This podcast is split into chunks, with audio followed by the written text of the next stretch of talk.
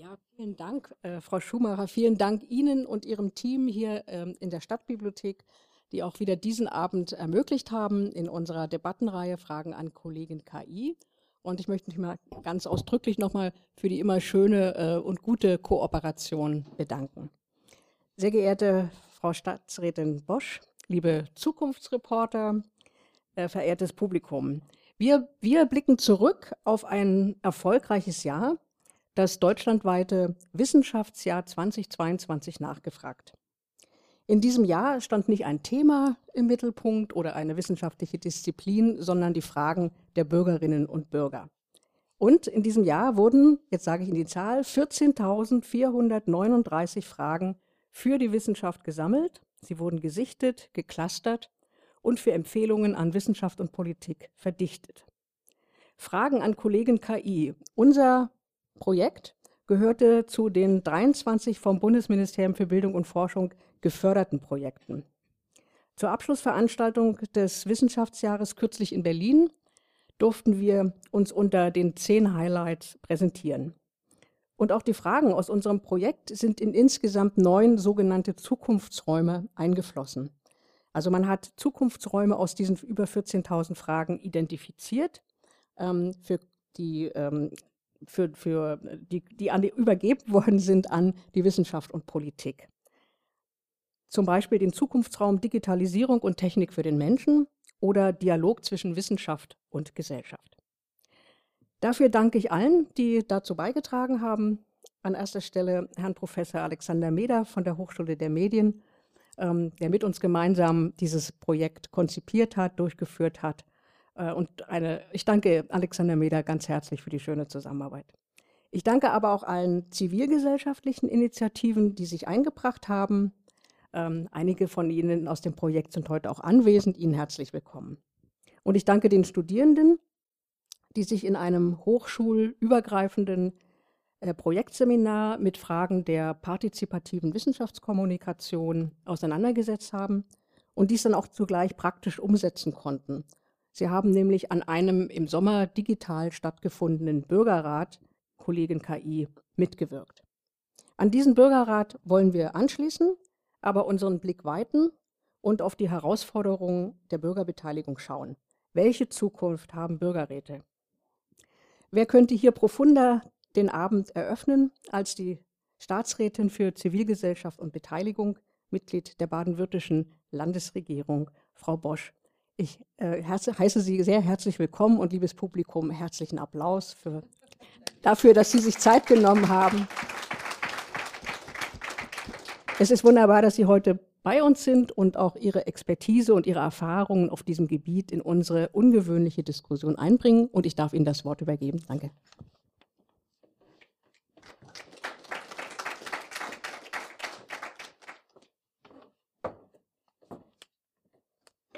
Sehr geehrte Frau Dr. Uhl, liebe Gäste des heutigen Abends, ich freue mich selber, die Einladung und auch hier Ihnen unsere Erfahrungen in aller Kürze mitteilen zu können, aber mit Ihnen auch in dieses andere Format einzusteigen, das die Sitzreihen ja bereits ankündigen, hier in der Stadtbibliothek in Stuttgart. Ich will einsteigen nur mit dem Ort, ähm, bevor ich dann auch über Bürgerbeteiligung und unsere Bürgerräte in Baden-Württemberg spreche mit einem Zitat von Jorge Luis Borges. Es ist ein argentinischer Dichter. So viel Bezug darf sein, wenn in wenigen Minuten das Halbfinale Argentinien und Kroatien beginnt. Und er sagte einmal, das Paradies habe ich mir immer als eine Art Bibliothek vorgestellt. Wir sind also fast schon im Paradies heute Abend, sicher auch mit der Diskussion auf dem Weg dorthin. Und eine Bibliothek ist ja ein Ort, an dem gesammelt wird, Informationen gesammelt, aufbereitet, zur Verfügung gestellt werden. Stadtbibliotheken sind aber in den Kommunen natürlich auch Orte der Begegnung, des öffentlichen Diskurses, des Austausches, aber auch der Unterhaltung und ein Kulturort. Und die Wissenschaft heute Abend, ich komme langsam, schwenke ich zu meinem Thema, Wissenschaft heute Abend trifft sich zum Abschluss auch Ihres Projekts im Wissenschaftsjahr hier in der Bibliothek und auch wir, meine Stabsstelle für Zivilgesellschaft und Bürgerbeteiligung der Landesregierung, arbeitet eng mit der Wissenschaft zusammen. Ich habe einen wissenschaftlichen Beirat, der mich berät. Wir werden laufend auch evaluiert durch die Wissenschaft. Also da treffen wir uns sozusagen. Und so sind wir heute Abend also gemeinsam das Wissenschaftsjahr und meine Aufgabe hier in der Stadtbibliothek an einem Ort der Wissenschaft. Schöner könnte es nicht sein. Und ich will gern die Gelegenheit nutzen, zu berichten, was wir denn so tun mit den Bürgerräten, mit der dialogischen Bürgerbeteiligung, wie wir es nennen. Und bitte lassen Sie sich nicht durcheinander bringen. Wir haben in Baden-Württemberg seitens der Landesregierung mit dem, was wir tun, die Formulierung Bürgerforum gewählt, wenn wir von einem Bürgerrat sprechen, weil wir vermeiden wollten, dass wir in den Kommunen zu einer Verwechslung beitragen mit den Gemeinderäten, weil es nämlich ausdrücklich etwas anderes ist und deshalb die andere Formulierung. Ausgangspunkt für uns in Baden-Württemberg waren die Geschehnisse rund um Stuttgart 21 und dem, was damals an Missverständnissen, an Fehlkommunikation, an was auch immer begleitend geschehen ist. Das hat Ministerpräsident Kretschmann dann 2011, als er mit seiner Regierung ähm, dann mit seinen Grünen in die Regierung kam, veranlasst, eine Politik des Gehörtwerdens aufzusetzen. Es sollte nicht mehr passieren, dass man wie bei Stuttgart 21 sozusagen wie auf einem Ölfilm wegrutscht von dem, was auch in der Bevölkerung diskutiert wird und welche Debatten dort geführt werden und hat sich Gedanken gemacht, wie dieses Gehörtwerden denn auch funktionieren kann. Und er hat dadurch oder dazu die Stelle einer Staatsrätin, ist eine baden-württembergische Besonderheit, geschaffen mit dieser Aufgabe auch versehen. Zuvor war, wenn von Demokratie und direkter und Bürgerbeteiligung gesprochen worden ist, immer von der direkten Demokratie die Rede gewesen, also Bürgerentscheide. Die Bürgerschaft entscheidet, nachdem sie entweder durch ein Bürgerbegehren oder Beschluss durch den Gemeinderat dazu auch aufgefordert worden ist. Das war lange Zeit sozusagen die Prä das Premium-Produkt gewesen, aber spätestens mit dem Brexit haben wir alle gemerkt, wie dies auch fehlgeleitet laufen kann und wie dann auch ähm, die Nachteile zutage treten einer polarisierenden, konfrontativen Diskussion, in der vor allem auch kampagnestarke Vertreter ihrer Interessen die Möglichkeit haben, eine solche Debatte zu beeinflussen. Davon dazu wollte man nicht wegkommen, aber wollte zusätzlich eben diese Politik des Gehörtwerdens aufsetzen. Wie findet dies nun ganz praktisch und ganz konkret statt?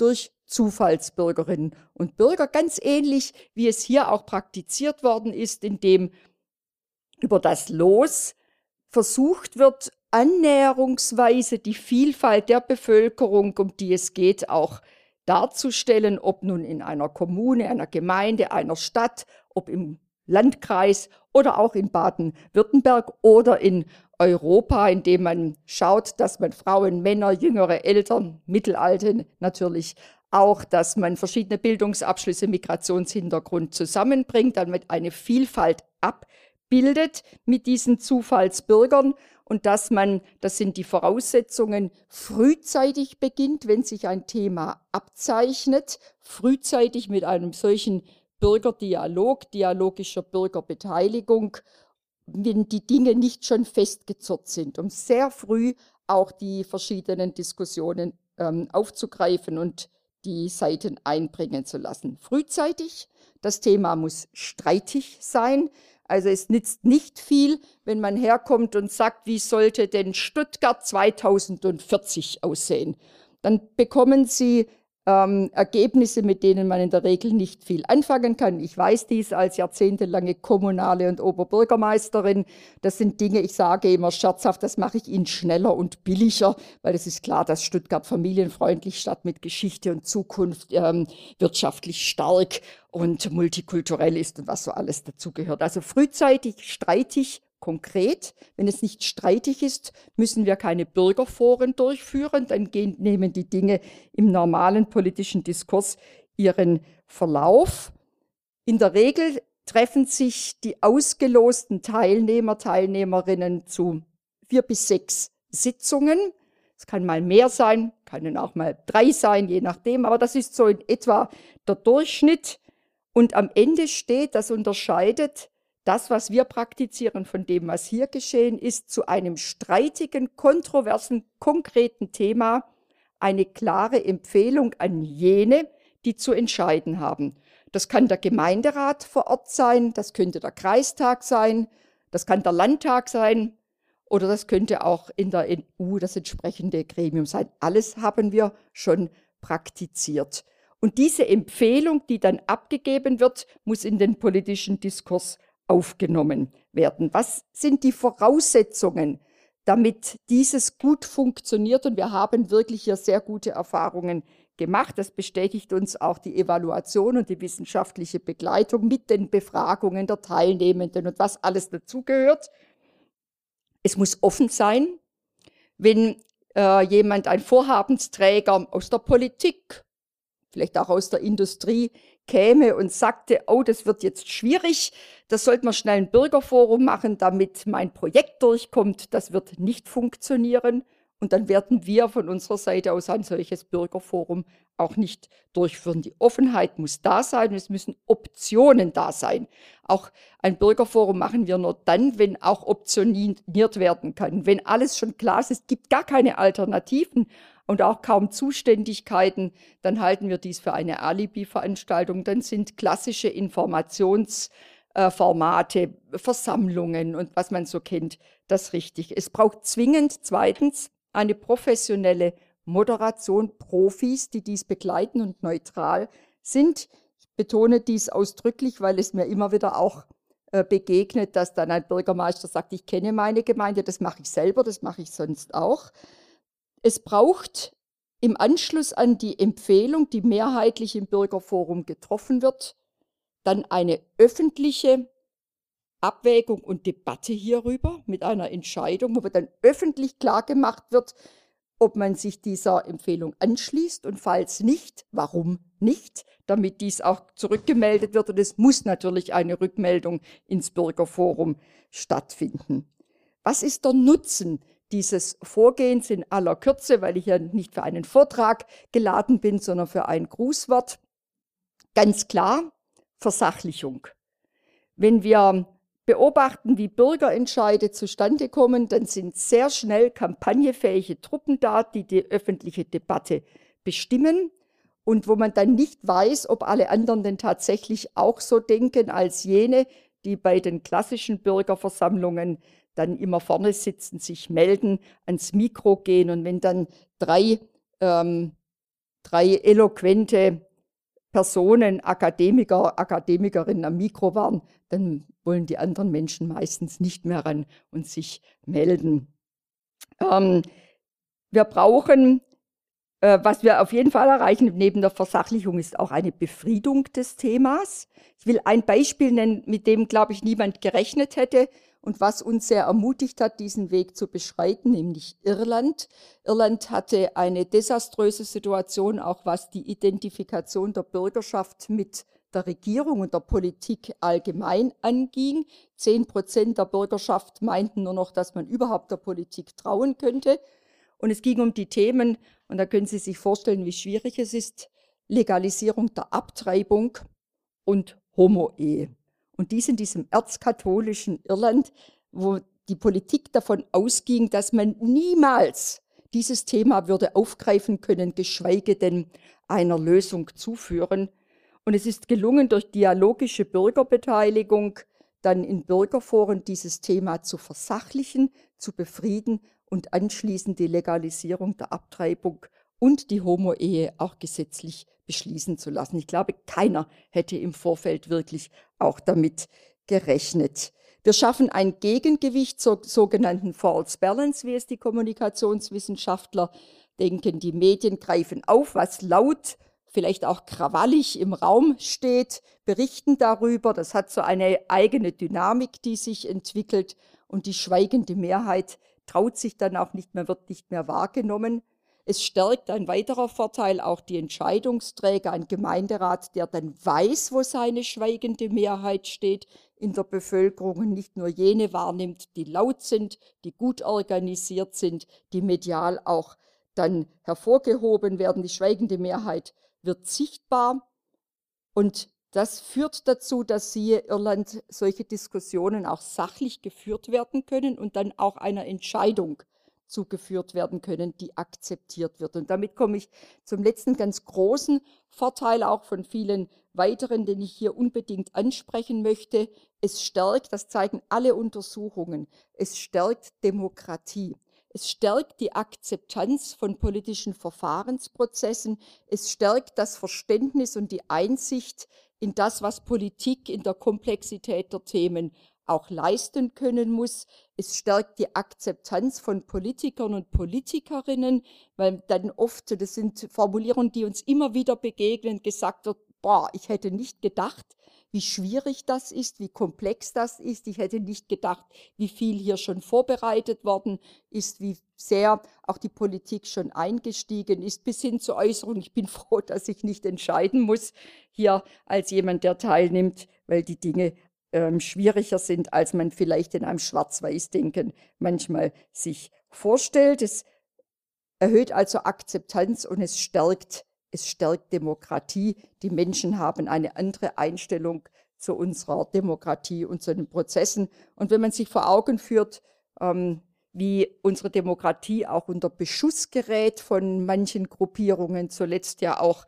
mit den aufsehenden, erregenden Razzien zu den Reichsbürgern, aber eben nicht nur diese, dann glaube ich, ist das ein Effekt, den man gar nicht unterschätzen darf. Ich will zum Schluss noch sagen, welche Beispiele wir durchgeführt haben, nur als Schlagworte. Gerne, wenn Interesse daran besteht, kann ich mir dazu ausführen. Jedenfalls hat es dazu geführt, was wir seit 2011 machen dass wir zum Musterländle in Sachen dialogischer Bürgerbeteiligung geworden sind in Deutschland. Es gibt kein Bundesland, das so weit ist wie wir und auch in Europa. Wir haben Bürgerforen durchgeführt zum Energie- und Klimaschutzkonzept, zur Frankreich-Strategie, also Sie sehen, das sind auch die großen Megathemen, zur Sanierung der Oper in Stuttgart oder ein Bürgerforum Corona zu Zeiten, als die Debatte über Impfpflicht ja oder nein sehr am Wogen war. Das sind nur ein paar Beispiele und ich glaube, wir können auch stolz darauf sein, dass es gelungen ist, auch die Europastrategie des Landes Baden-Württemberg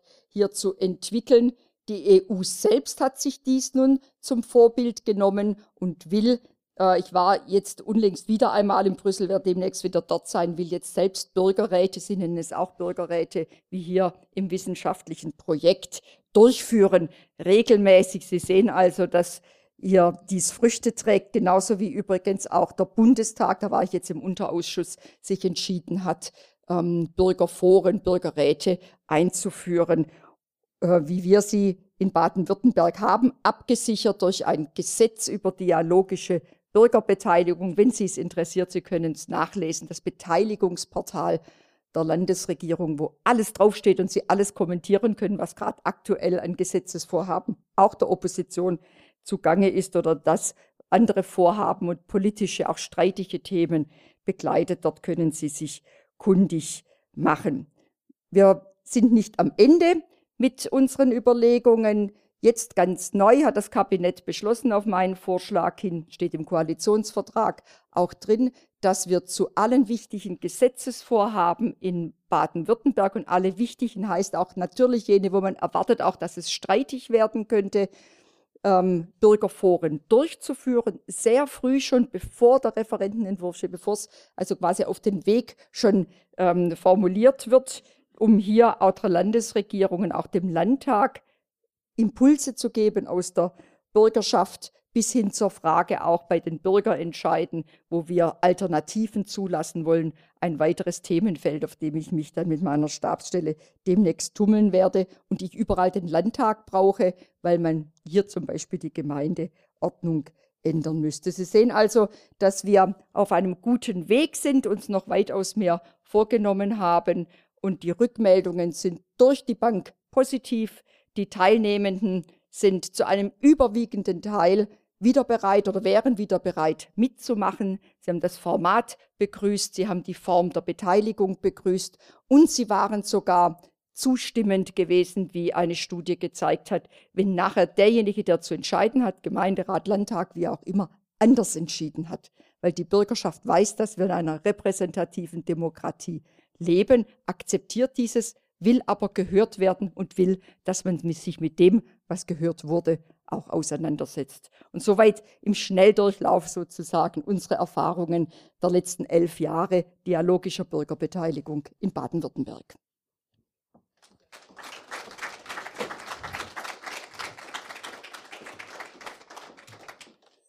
Ja, äh, vielen Dank für diese Einführung und wir sehen also, dass das Thema äh, Bürgerinnenräte hier in Baden-Württemberg auf einen sehr fruchtbaren Boden fällt und dort vielleicht auch schon viel gewachsen ist. Deshalb freue ich mich, dass wir trotzdem hier das Thema noch diskutieren können und auch müssen, weil äh, es, glaube ich, auch noch eine Reihe von offenen Fragen gibt und wir auch hier im Kreis tatsächlich diskutieren wollen. Ähm, am Ende, Sie haben völlig recht äh, mit der Fragestellung, wie wir denn diese Räte nun nennen. Wir haben sie jetzt hier in diesem Projekt Bürgerinnenräte genannt. Man kann sie auch Forum nennen. Das ist auch nicht die Frage, die wir heute Abend diskutieren werden. Wir werden heute Abend ganz andere Fragen diskutieren, nämlich welchen Einfluss das Ganze alle haben soll. Wir werden noch ein paar Beispiele präsentieren, ein paar sind schon angerissen worden, aber wir freuen uns darauf, dass das Thema hier in Baden-Württemberg nicht ganz neu begonnen werden muss, wo man überhaupt darüber nachdenkt, ob das in irgendeiner Form sinnvoll sein könnte, sondern es da schon ein bisschen was gibt. Und Stuttgart ist ja zumindest auch mit der Diskussion um den Bahnhof, die auch in Düsseldorf, wo ich herkomme, äh, natürlich schon als gutes politisches Debattenthema äh, bundesweit bekannt geworden. Ähm, ich möchte Sie heute hier begrüßen im Rahmen der Zukunftsreporter, die hier äh, die Veranstaltung heute durchführen werden. Wir sind eine ähm, eine äh, Gruppe im Projekt der Plattform Riff Reporter. Riff Reporter ist eine Genossenschaft aus äh, für Journalisten, in der ähm, freiberufliche Journalisten sich zusammengeschlossen haben, um abseits von den üblichen Verlagsstrukturen Inhalte zu publizieren, äh, äh, Themen zu diskutieren, auch Veranstaltungen durchzuführen. Ähm, also bei uns gibt es keine Struktur, wie es beim klassischen Verlag üblich ist, dass es eine Chefredaktion gibt oder sonst etwas. Wir sind mittlerweile 120 äh, Autorinnen und Autoren, die Mitglied dieser Genossenschaft sind und die gesagt haben, wir sind alle so kompetent, dass wir in vielen Themen auch Diskussionen selber anreißen können, sagen können, darüber muss mehr berichtet werden. Und äh, das ist halt das, was wir machen. Wir Zukunftsreporter haben uns das Projekt Zukunftsfragen an, äh, vorgenommen. Was wir machen wollen, ist aber nicht zu erklären, es gibt diese oder jene Technologie, mit der wird, das Müll, wird der Müll aus den Weltmeeren gebracht, sondern wir versuchen zu erklären, wenn es jetzt Entscheidungen gibt, die politisch gefällt worden sind, wenn es wissenschaftliche Erkenntnisse gibt. Was bedeutet das eigentlich für die Gesellschaft? Also das ist ja so, dass wenn die Wissenschaft bestimmte Dinge rausfindet, klar, wenn es eine medizinische Therapie ist, ist das relativ einfach, dann gibt es eine neue Therapie und alle freuen sich.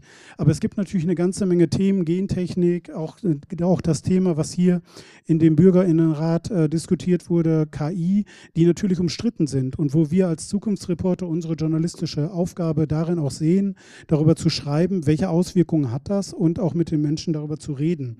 Und ähm, tatsächlich hat es hier schon eine Veranstaltung von uns gegeben, die vor der Corona-Zeit war, äh, wo wir auch über das Thema KI gesprochen haben und auch einen sehr regen Austausch schon hatten. Wir haben dann an den Jahren der Corona-Zeit das digital gemacht, aber es ist natürlich viel besser in einer Diskussion, sich selber gegenüber zu sitzen.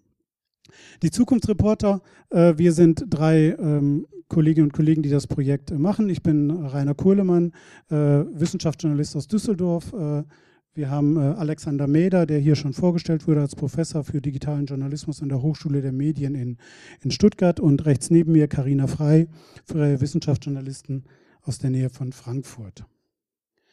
Was wir heute mit Ihnen vorhaben, ist, dass wir keinen Vortrag halten werden, sondern dass wir mit Ihnen debattieren wollen. Und zwar äh, wollen wir mit Ihnen auch in der Form debattieren, dass Sie wirklich etwas sagen sollen. Das mag Sie ein bisschen überraschen, weil häufig das so ist, dass es Formate gibt, wo Menschen vorne erst ganz viel erzählen und danach man eine Frage an die Referenten stellen kann. Das machen wir hier nicht. Also was wir machen ist, wir werden Ihnen gleich ein paar Fragen stellen, die in dieses Umfeld gehören, Bürger, Bürger, Bürgerforen, Bürgerinnenräte, und wir fragen Sie dann einfach, finden Sie das gut oder finden Sie das schlecht? Und damit wir wissen, welche Meinung, wir als Moderatorin wissen, welche Meinung Sie dazu haben und damit Sie auch mehr machen müssen, als nur kurz darüber nachzudenken, äh, bitten wir Sie, den Stuhl zu wechseln, weil es gibt nämlich eine Antwort Ja, die sitzt dann auf der einen Seite und eine Antwort Nein, die sitzt auf der anderen Seite, sodass wir tatsächlich immer wissen, wie viele Leute hier im Saal denken denn, dass das eine gute Idee ist und wie viele Leute denken, dass es eine schlechte Idee ist. Und dann kommen wir mit Ihnen in die Diskussion, das wird so aussehen, dass Frau Frei und ich zu Ihnen runterkommen und wir dann mit Ihnen darüber sprechen, warum Sie sich zu einer bestimmten Meinung entschieden haben und wir dann vielleicht auch gucken, ob vielleicht jemand den Platz wechseln möchte. Die Fragen, die wir Ihnen stellen, sind schwierig, das geben wir zu. Das ist aber bei Bürgerbeteiligung häufig so, dass man halt keine leichten Fragen bekommt, weil dann das haben Sie schon sehr gut gesagt, Frau Bausch, braucht man keine Bürgerbeteiligung. Wenn, man, wenn alle sagen, ja, das ist genau so, dann müssen wir das nicht machen. Wir werden Fragen stellen, die nicht ganz so einfach sind, aber bitten Sie trotzdem, sich zu entscheiden. Und ich sage Ihnen gleich, weil das bestimmt jemand gleich in der Diskussion sagen wird, ich hätte mich gerne in die Mitte gesetzt. Das geht aber bei vielen Entscheidungen nicht. Und wir alle wissen von politischen Entscheidungen, man kann manchmal nicht sagen, wir machen das vielleicht.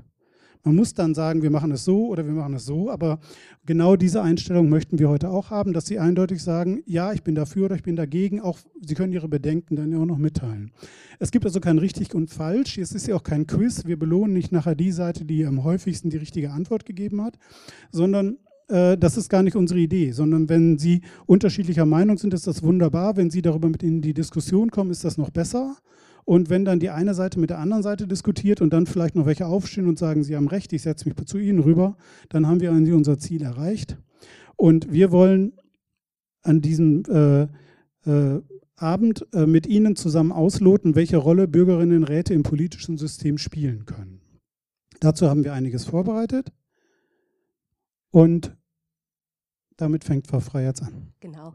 Ich halte mich kurz, weil wir schon eine so tolle Einführung bekommen haben hier zu der Situation in Baden-Württemberg. Und ähm, das hatte ich eben auch gelesen. Baden-Württemberg ist da schon sehr weit, was dieses Format angeht, also führend Vorreiter in Deutschland. Ähm, da hängen oder hinken viele noch hinterher. Ich möchte aber trotzdem noch mal den Blick ähm, auf diese globale Diskussion werfen, weil die Bürgerinnenräte ja nicht nur hier in Baden-Württemberg diskutiert werden, sondern eben weltweit. Und das hat unterschiedliche Gründe. Also es gibt, wird zum einen beklagt, dass es eben ein sinkendes Vertrauen in die politischen Institutionen und auch die politisch Verantwortlichen gibt. Ähm, es wird gesagt, ähm, die sind zu weit weg und ähm, zu sehr auf den eigenen Machterhalt dann auch fokussiert und eben nicht mehr da oder bei den Themen, die die Bürger interessieren. Und es geht viel zu sehr um Konfrontation. Der Politologe James Fishkin von der Stanford University in den USA, der sieht ein grundsätzliches Problem in dem politischen System. Der sagt nämlich, es geht vielmehr um den Wettstreit um Wählerstimmen als um Lösungen für Sachfragen. Das ist natürlich in den USA, das wissen Sie alle, deutlich stärker ausgeprägt als bei uns, weil wir da diese zwei sehr verhärteten und klaren Fronten haben. Bei uns in Deutschland gibt es viel mehr Koalitionen. Aber auch hier erleben wir, dass Parteien darauf bedacht sind, sich abzugrenzen, ähm, eigene Position zu setzen, ihre Wählerinnen und Wähler zu mobilisieren und dafür dann vielleicht der ein oder andere Konsens in Sachfragen auch aufgegeben wird, weil man eben erkennbar bleiben möchte. Es gibt also die Suche nach einer neuen Form oder den Wunsch nach einer neuen Form der konstruktiven Zusammenarbeit. Und dann gibt es eben den Wunsch der Bürgerinnen und Bürger, sich einzubringen und mitzureden. Also man möchte nicht nur alle vier Jahre, alle fünf Jahre sein Kreuzchen machen, sondern mitentscheiden. Das liegt daran, dass es eben heute diesen wahnsinnig großen Zugang zu Informationen gibt, ähm, Menschen sich sehr gut auch äh, in Themen einarbeiten können, also Zugang haben. Ähm, und weil sie heute auch insgesamt eben höheres Bildungsniveau und einfach einen anderen Anspruch an Demokratie haben. Also sie wollen einfach nicht mehr nur regiert werden, sondern eben auch beteiligt werden. Das funktioniert aber heute immer weniger über die etablierten Strukturen wie mit Parteien und ähm, Gewerkschaften und so und viel mehr über Sachthemen. Das erleben wir ja auch alle mit ähm, der großen Klimabewegung, mit Menschen, die sich für die Verkehrswende einsetzen. Also das sind Themen, wo Menschen dann viel Energie reinsetzen und da was bewegen möchten. Und da werden dann eben Ansätze für Bürgerbeteiligung diskutiert. Und Sie hatten eben schon zu Recht gesagt, es gibt zum einen eben so beratende Formate und eben die Form der direkten Demokratie, die wir alle kennen, über den Volksentscheid, der aber eben am Ende auch auf eine Ja-Nein-Frage hinausläuft. Und diese Möglichkeit des, der Konsensfindung, die wird da eigentlich vergeben. Letztendlich geht es dann um Position und ehrlicherweise ähm, entscheiden die Menschen dann oft auch, ohne wirklich ein umfassendes und breites Spektrum der Meinung gehört zu haben, weil Sie hatten schon Lautsprecher angesprochen, die dann eben sich Gehör verschaffen, weil es eben oft doch sehr komplex ist und weil gar nicht ja, der, der, dieser Austausch stattfindet. Und die Bürgerinnenräte werden eben als Lösung dafür diskutiert, um eine neue Form der Beteiligung eben hinzubekommen, die deutlich konstruktiver ist. Und ich habe Ihnen hier, weil ich das wirklich eindrucksvoll fand, von der Convention um, on the Constitution in Irland ein Zitat mitgebracht. Das ist dieser Verfassungskonvent. Und da sagte eine Teilnehmerin, mir wurde dreimal bewusst, wie wichtig eine offene, vernunftgeleitete und gut informierte Diskussion ist. Als ich nämlich am Ende anders abstimmte, als ich es zu Beginn des Wochenendes geplant hatte. Wie ist das, wie ist das passiert? Dadurch, dass die Bürgerinnen zusammenkommen, dass sie sich über unterschiedliche Positionen austauschen, dass sie die Argumente der anderen kennenlernen, dass sie diskutieren, dass sie versuchen, Gemeinsamkeiten herauszuarbeiten und ähm, dadurch einen Konsens zu finden. Man spricht hier von einem deliberativen demokratischen Verfahren. Die, diese Bürgerinnenräte und die Ergebnisse davon, das hatten Sie eben ja auch schon gesagt, Frau Bosch, ähm, die sollen nicht ähm, die Entscheidung liefern, sondern sie sollen eben die repräsentative Demokratie ergänzen um dann eben ähm, zurückzuspielen an die Politik. Was ist eben hier unsere Meinung dazu, um gute Lösungen für hochkomplexe Fragen präsentieren zu können, um aber auch mehr Verständnis für die politischen Abläufe, wie Sie es auch nannten, ähm, dann bei der Bevölkerung zu schaffen. Das wird weltweit erprobt ähm, auf kommunaler Ebene, das hatten wir schon besprochen. Ähm, wir hatten schon von den ähm, Bürgerinnenräten in Irland und Frankreich gehört. Wir werden da nachher auch noch mal kurz drauf eingehen. Es gibt sie in Singapur, es gibt sie in Australien. Es gab sogar einen globalen Bürgerinnenrat rund um die Weltklimakonferenz in Glasgow, wo sie 100 Menschen weltweit mit sehr viel Aufwand ähm, rekrutiert haben, die dann online zusammenkamen. Gut, und dann haben wir hier noch einen Bürgerinnenrat an der Universität gehabt und da wird mein Kollege Alexander Meder noch was zu sagen. Okay. Die nächste Folie können wir, glaube ich, überspringen, weil Frau Bosch die Erfolgskriterien von Bürgerinnenräten eigentlich schon sehr gut beschrieben hat dass dort wirklich alle Bevölkerungsgruppen vertreten sind, dass man ihnen die Teilnahme wirklich erleichtert, sich darum kümmert, dass alle dabei sind dass man ihnen genügend Zeit zum Austausch gibt, dass sie die Möglichkeit haben, mit Expertinnen und Experten zu sprechen, sich wirklich in das Thema einzuarbeiten, dass es inklusiv und fachkundig moderiert wird. Es gibt auch externe Faktoren, auch die haben Sie angesprochen. Die Bevölkerung und die Politik, die Gemeinderäte, die Parlamente müssen dann auch empfänglich sein für diese Empfehlungen. Sonst kann ein ganz tolles Ergebnis einfach versanden als Journalistinnen könnten wir vielleicht auch hinzufügen, auch dass die Medien solche Ergebnisse ernst nehmen und in ihre Berichterstattung aufnehmen, gehört natürlich auch dazu. Wir haben jetzt für jede der Fragen, die wir Ihnen stellen wollen, vorher ein Beispiel, einen Bürgerinnenrat und wir wollen anfangen mit dem, den wir selber im Sommersemester durchgeführt haben. Das war ein Online-Format, das zehn Tage lief zum Thema künstliche Intelligenz. Wir haben das eingeschränkt auf künstliche Intelligenz in Bewerbungsverfahren, also wenn die Personalabteilung Bewerbung von einer KI vorher sichten lässt und KI in der Pflege. Das können Pflegeroboter sein oder auch Assistenzsysteme, die zum Beispiel äh, eine Wohnung überwachen und dann Stürze erkennen oder äh, mit den Bewohnerinnen und Bewohnern in Kontakt treten. Das Online-Format hat natürlich die, den Vorteil, dass es nicht ganz so aufwendig ist, aber den Nachteil, dass man auch nicht ganz so weit kommt in der Diskussion. Sie sehen hier zwei Chatbots, äh, Felix und Sophie. Die haben wir vorher in einem hochschulübergreifenden äh, Seminar, Hochschule der Medien, Universität Stuttgart, programmiert. Und wir hatten auch selber die Möglichkeit, also die Studierenden moderationsmäßig einzugreifen. Die Chatbots waren dazu da, so, wenn jemand noch keinen Kommentar hinterlassen hat, den aufzufordern, hey, was hältst du denn zum Beispiel von diesem Argument? Wir hatten eine ganze Reihe von Pro- und Kontra-Argumenten vorbereitet, zu denen man Stellung nehmen konnte. Die Studierenden waren am Anfang sehr besorgt, dass sie eingreifen müssen, weil Teilnehmerinnen über die Stränge schlagen, weil der Ton vielleicht rau wird. Das war überhaupt nicht der Fall. Wenn wir eingegriffen haben, dann um nach Gründen zu fragen, um die Diskussion weiter anzuregen, um auf Widersprüche zwischen den Teilnehmerinnen hinzuweisen.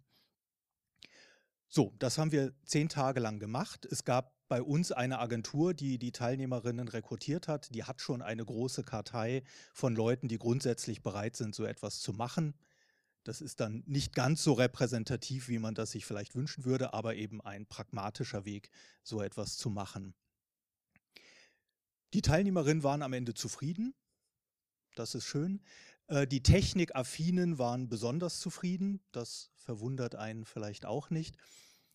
Äh, die Meinungen haben sich kaum geändert und wenn, dann eher in die konservative Richtung, also in die Richtung, dass die Leute gesagt haben, ich bin jetzt doch etwas skeptischer oder ich finde, man müsste diese KI-Einsätze da stärker regulieren. Kann man so interpretieren, dass wenn sich die Leute mal genauer mit dem Thema beschäftigen, dann tauchen Fragen auf, Fragen, die vielleicht in einem zehntägigen Online-Bürgerrat nicht sofort gelöst werden können. Aber das interessanteste Ergebnis und das Ziel, das André Mächtiger von der Uni Stuttgart, der das Ganze wissenschaftlich ähm, fundiert hat, was er im Blick hatte, war, ändert sich die Art des Diskutierens. Ähm, und er hat ein Verfahren, ein sprachwissenschaftliches Analyseverfahren angewandt. Er hat die integrative Komplexität der Argumente, also der Standpunkte gemessen. Also sind die Leute nach dem Bürgerrat, wenn sie ihre Meinung zur KI formulieren, Gehen Sie dann mehr auf Gegenargumente ein? Sind Sie dann differenzierter? Gibt es mehr Pro und Contra? Gibt es mehr Abers und Obwohl, ähm, die darauf hinweisen, dass eine vielleicht anfangs etwas platte Meinung sich weitergebildet hat? Und das haben wir festgestellt und sehen das als ganz positives Ergebnis dieses Bürgerinnenrats. Aber wie gesagt, das war nur die Online-Variante, in der man halt mal ein bisschen diskutiert hat, ohne ein besonderes Ziel, ohne eine Empfehlung abgeben zu müssen, ohne Abstimmung am Ende. Tatsächlich sind diese Bürgerinnenräte doch etwas aufwendiger. Man muss schon einige Wochenenden investieren, damit man zu einem guten Ergebnis kommt. Und das führt zu unserer ersten Frage, die wir Ihnen stellen wollen. Genau, wir haben genug geredet, jetzt sind Sie dran, auch Position zu beziehen. Unsere erste Frage ist, wir haben jetzt viel darüber gehört, auch welchen Erfolg Bürgerinnenräte oder Bürgerforen haben können. Unsere erste Frage ist denn eigentlich, weil ohne Sie, die Bürger, geht es ja gar nicht. Und jetzt überlegen wir, es ist kurz vor Weihnachten, viele von Ihnen brauchen noch Geschenke. Ich glaube, Sie haben auch mit Ihren Familien viel zu tun und es gibt vielleicht ganz tolle Gelegenheiten. Im Sommer kann man auch baden gehen. Unsere allererste Frage ist, würden Sie eigentlich in so einem Bürgerinnenrat überhaupt mitarbeiten? Wer sagt, das wäre was für mich, das finde ich eine gute Idee, der setzt sich auf meine Seite der, äh, ähm, des Saals und sagt, ja, das wäre für mich gut. Vielleicht gibt es aber auch Menschen hier im Kreis, die gleich sagen, ach nee, das will ich überhaupt nicht, ich gehe lieber schwimmen. Und wie diejenigen, sie müssen nicht schwimmen gehen, sie können auch gute Gründe haben, also äh, für diejenigen, die sagen, nee, ich finde Bürgerinnenräte, das ist nichts für mich, die können sich auf der Nein-Seite platzieren und das ist die erste Frage, die wir heute stellen. Und jetzt bin ich gespannt, wie Sie die Plätze wechseln.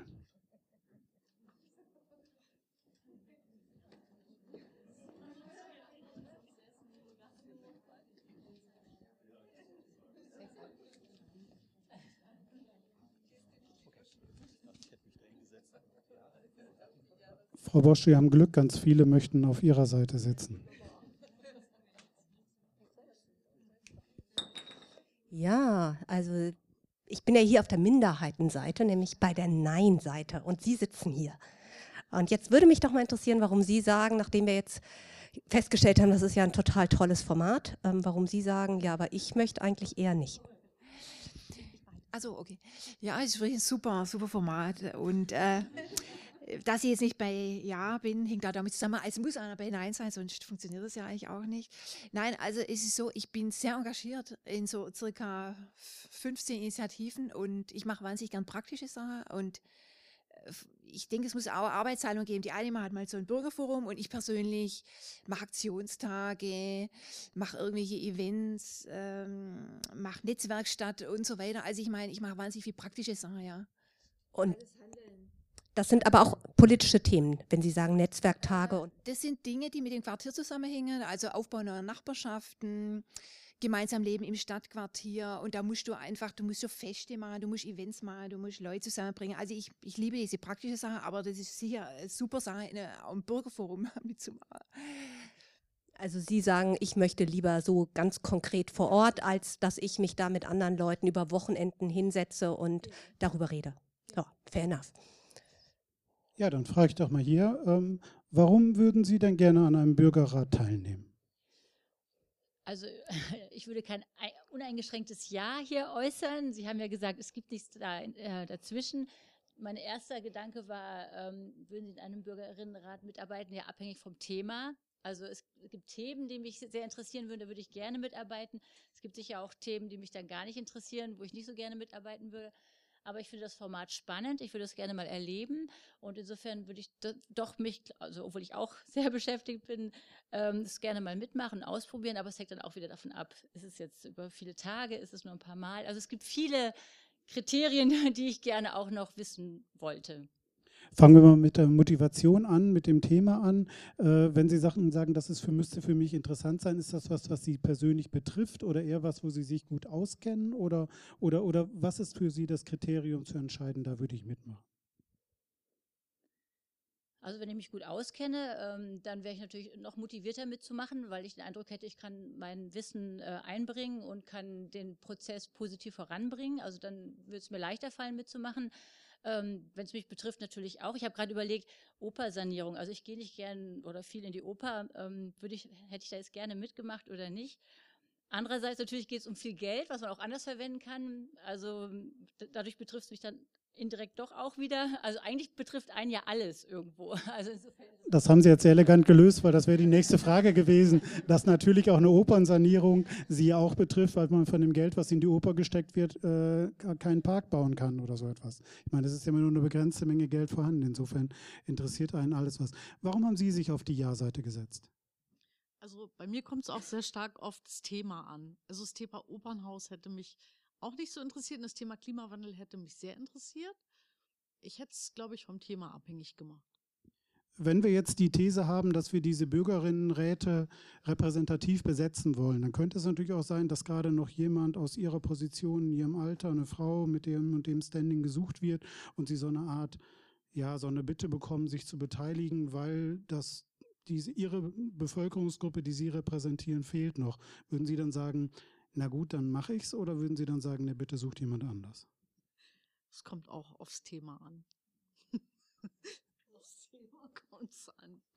Also Sie müssten schon so ein bisschen äh, ein Gefühl haben, mit dem Thema könnten Sie was anfangen. Dann fragen wir doch mal hier, weil Sie sitzen auf der Nein-Seite. Gibt es denn ein Thema, wo Sie sagen würden, doch, da würde ich aber auf jeden Fall mitmachen? Oder sagen Sie, nee, also ist nichts für mich? Ich würde bei keinem einzigen Thema mitmachen wollen, weil ich mich beruflich für die Staatsrätin tagtäglich damit befasse. Und ich glaube, die Moderatorin oder der Moderator, die hätten keine Freude mit mir. Also ich würde, das würde ich immer durch die professionelle Brille sehen. Also von daher ganz persönlich für mich, glaube ich, ähm, ist es besser, ich lasse das. Gut, dann frage ich mal anders. Würden Sie Ihrem besten Freund empfehlen, dabei mitzumachen? Selbstverständlich. Das war dann die richtige Antwort. Ich möchte hier noch einmal nachfragen, äh, wenn Sie an diesem Bürgerinnenrat mitarbeiten, hätten Sie dann eine Vorstellung, was so passieren müsste? Würden Sie dann sagen, dann erwarte ich aber auch, wenn ich mein Engagement bringe, dass der Bürgerinnenrat das und das am Ende das mit dem Ergebnis gemacht wird? Oder ist Ihnen der, das nicht so wichtig? Hm, natürlich eine neutrale und sachliche Auseinandersetzung würde ich für sehr wichtig halten und keine ähm, ähm, ideengebundene ähm, Diskussion, dass es zum Beispiel von einer Lobby geführt wird, weil ich merke halt, dass oft in der Regierung oder die Bürgerdialoge halt ziemlich vernachlässigt werden und dass ähm, die Regierung nicht mehr quasi dem Bürger nah regieren lässt oder Mitspracherecht, sage ich mal, in vielen Ansichten gibt.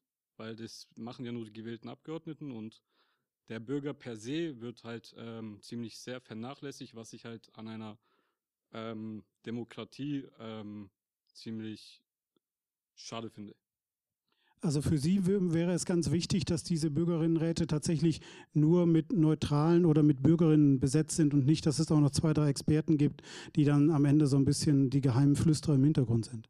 Nee, es muss natürlich von einer Expertise ähm, angeleitet werden. Da, da, müssen sich ja ähm, Leute dahinter setzen, die sich, ähm, sage ich mal, mehr wie ich in diesem Bereich damit ähm, befasst haben, weil ich kann mich ja nicht in hunderten Bereichen ähm, befassen. So viel Zeit habe ich gar nicht. Deswegen müsste es da schon repräsentative Gruppen geben, die halt ähm, die Meinung fürs eine oder fürs andere äh, äußern können. Aber was ich halt vermeiden wollen würde, wäre halt ein generelles Schwarz-Weiß-Denken, nur das ist richtig und deswegen ist nur das falsch, sondern dass man halt auf viele Optionen versucht, eine Möglichkeit fürs Bessere für die Bürger zu finden.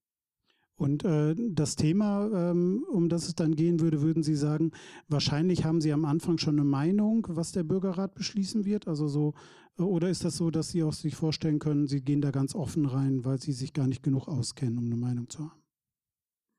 Das kommt jetzt drauf an. Da wüsste ich jetzt nicht, was ich direkt dazu antworten soll.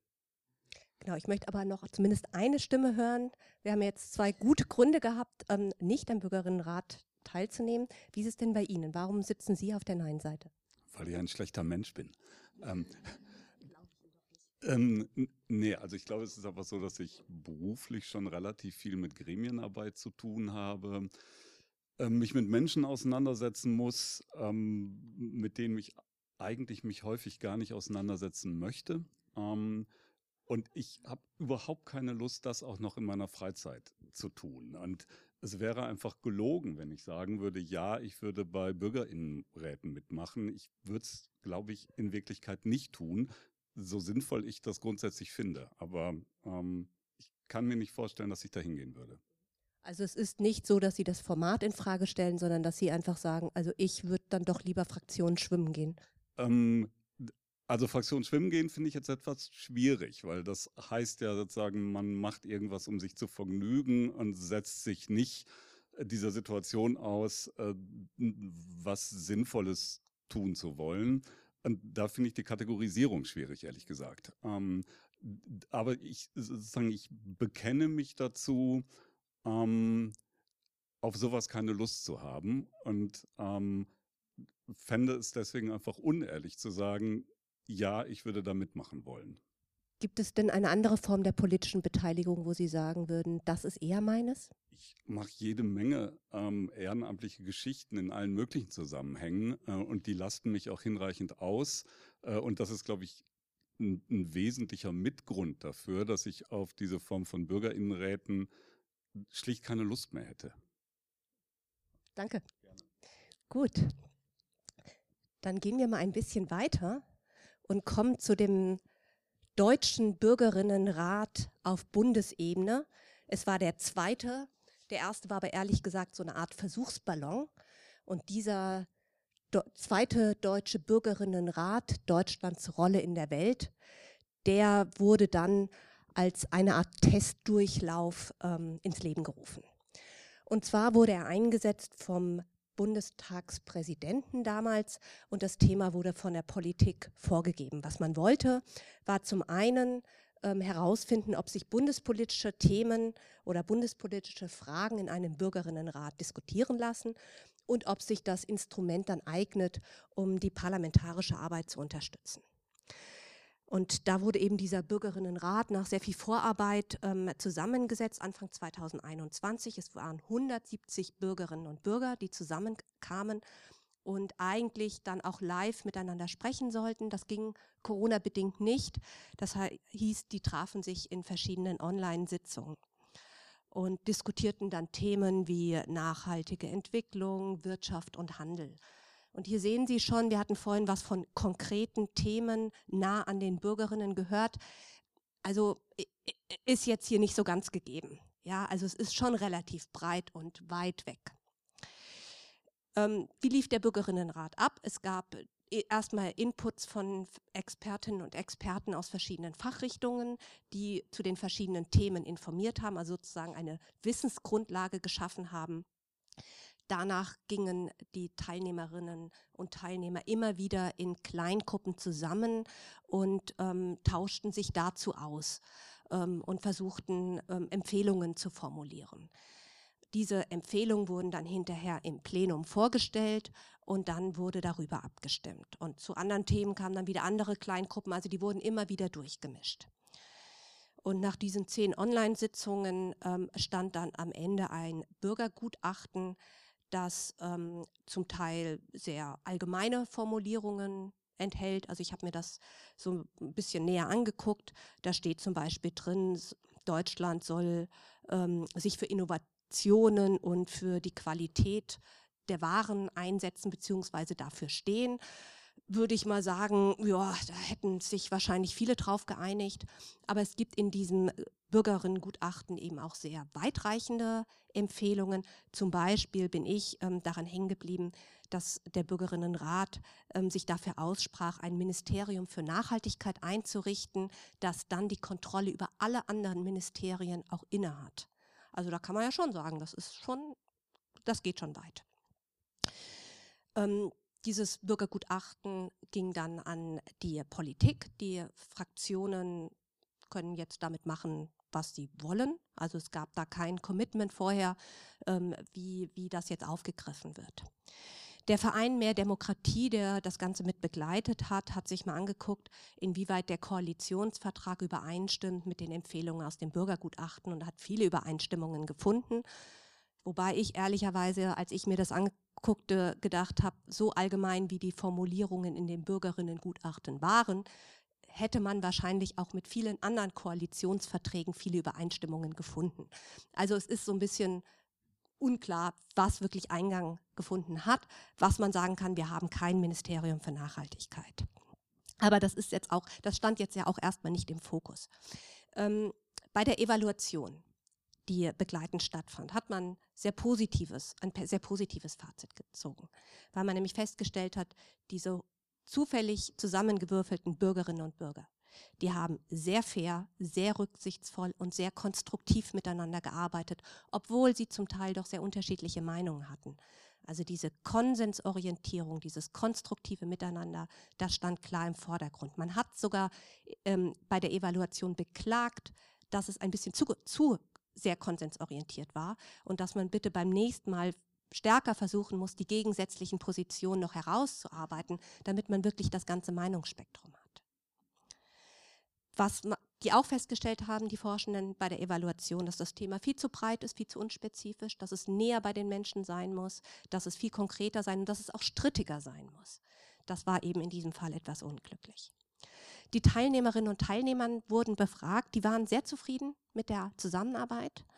Ähm, die fanden, ähm, dass sie was gelernt haben dabei, also dass sie sich inhaltlich viel besser gewappnet fühlen für viele Themen, dass sie interessante Meinungen gehört haben, dass sie auch, ähm, das haben sie tatsächlich öfter geäußert, ein anderes Verständnis haben für diese politischen Prozesse und wie mühsam das zum Teil ist.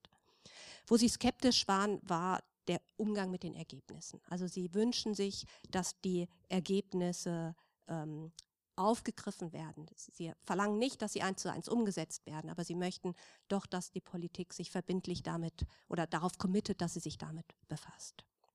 Und die klare Empfehlung war, die Bürgerinnenräte künftig institutionell einzubetten, damit die Ergebnisse wirklich auch Eingang in die Politik finden. Und damit kommen wir dann schon zu unserer zweiten Frage. Genau, die zweite Frage leitet sich quasi von diesem Experiment zur Erprobung des Formates auf Bundesebene ab. Das ist nämlich eine ganz einfache Frage, die aber die Bürgerinnen und Bürger sicherlich be bewegen wird, nämlich sind Bürgerinnenräte eigentlich nur eine vermeintliche politische Beteiligung? Das heißt, da haben sich jetzt viele Leute zusammengesetzt, das Nachhaltigkeitsministerium gefordert und am Ende taucht es halt nicht auf. Ist das so eine Art Feigenblatt der Politik, einen Bürgerinnenrat durchzuführen? Glauben Sie das, dass das so ist? Wenn Sie das glauben, dann sitzen Sie auf der Ja-Seite. Wenn Sie sagen, nein, das ist schon eine Form von politischer Beteiligung, dann müssten Sie auf die Nein-Seite wechseln. Also hier geht es um die Frage, was machen wir mit den Ergebnissen des Bürgerrats? Ich sehe, dass es viel Bewegung gibt.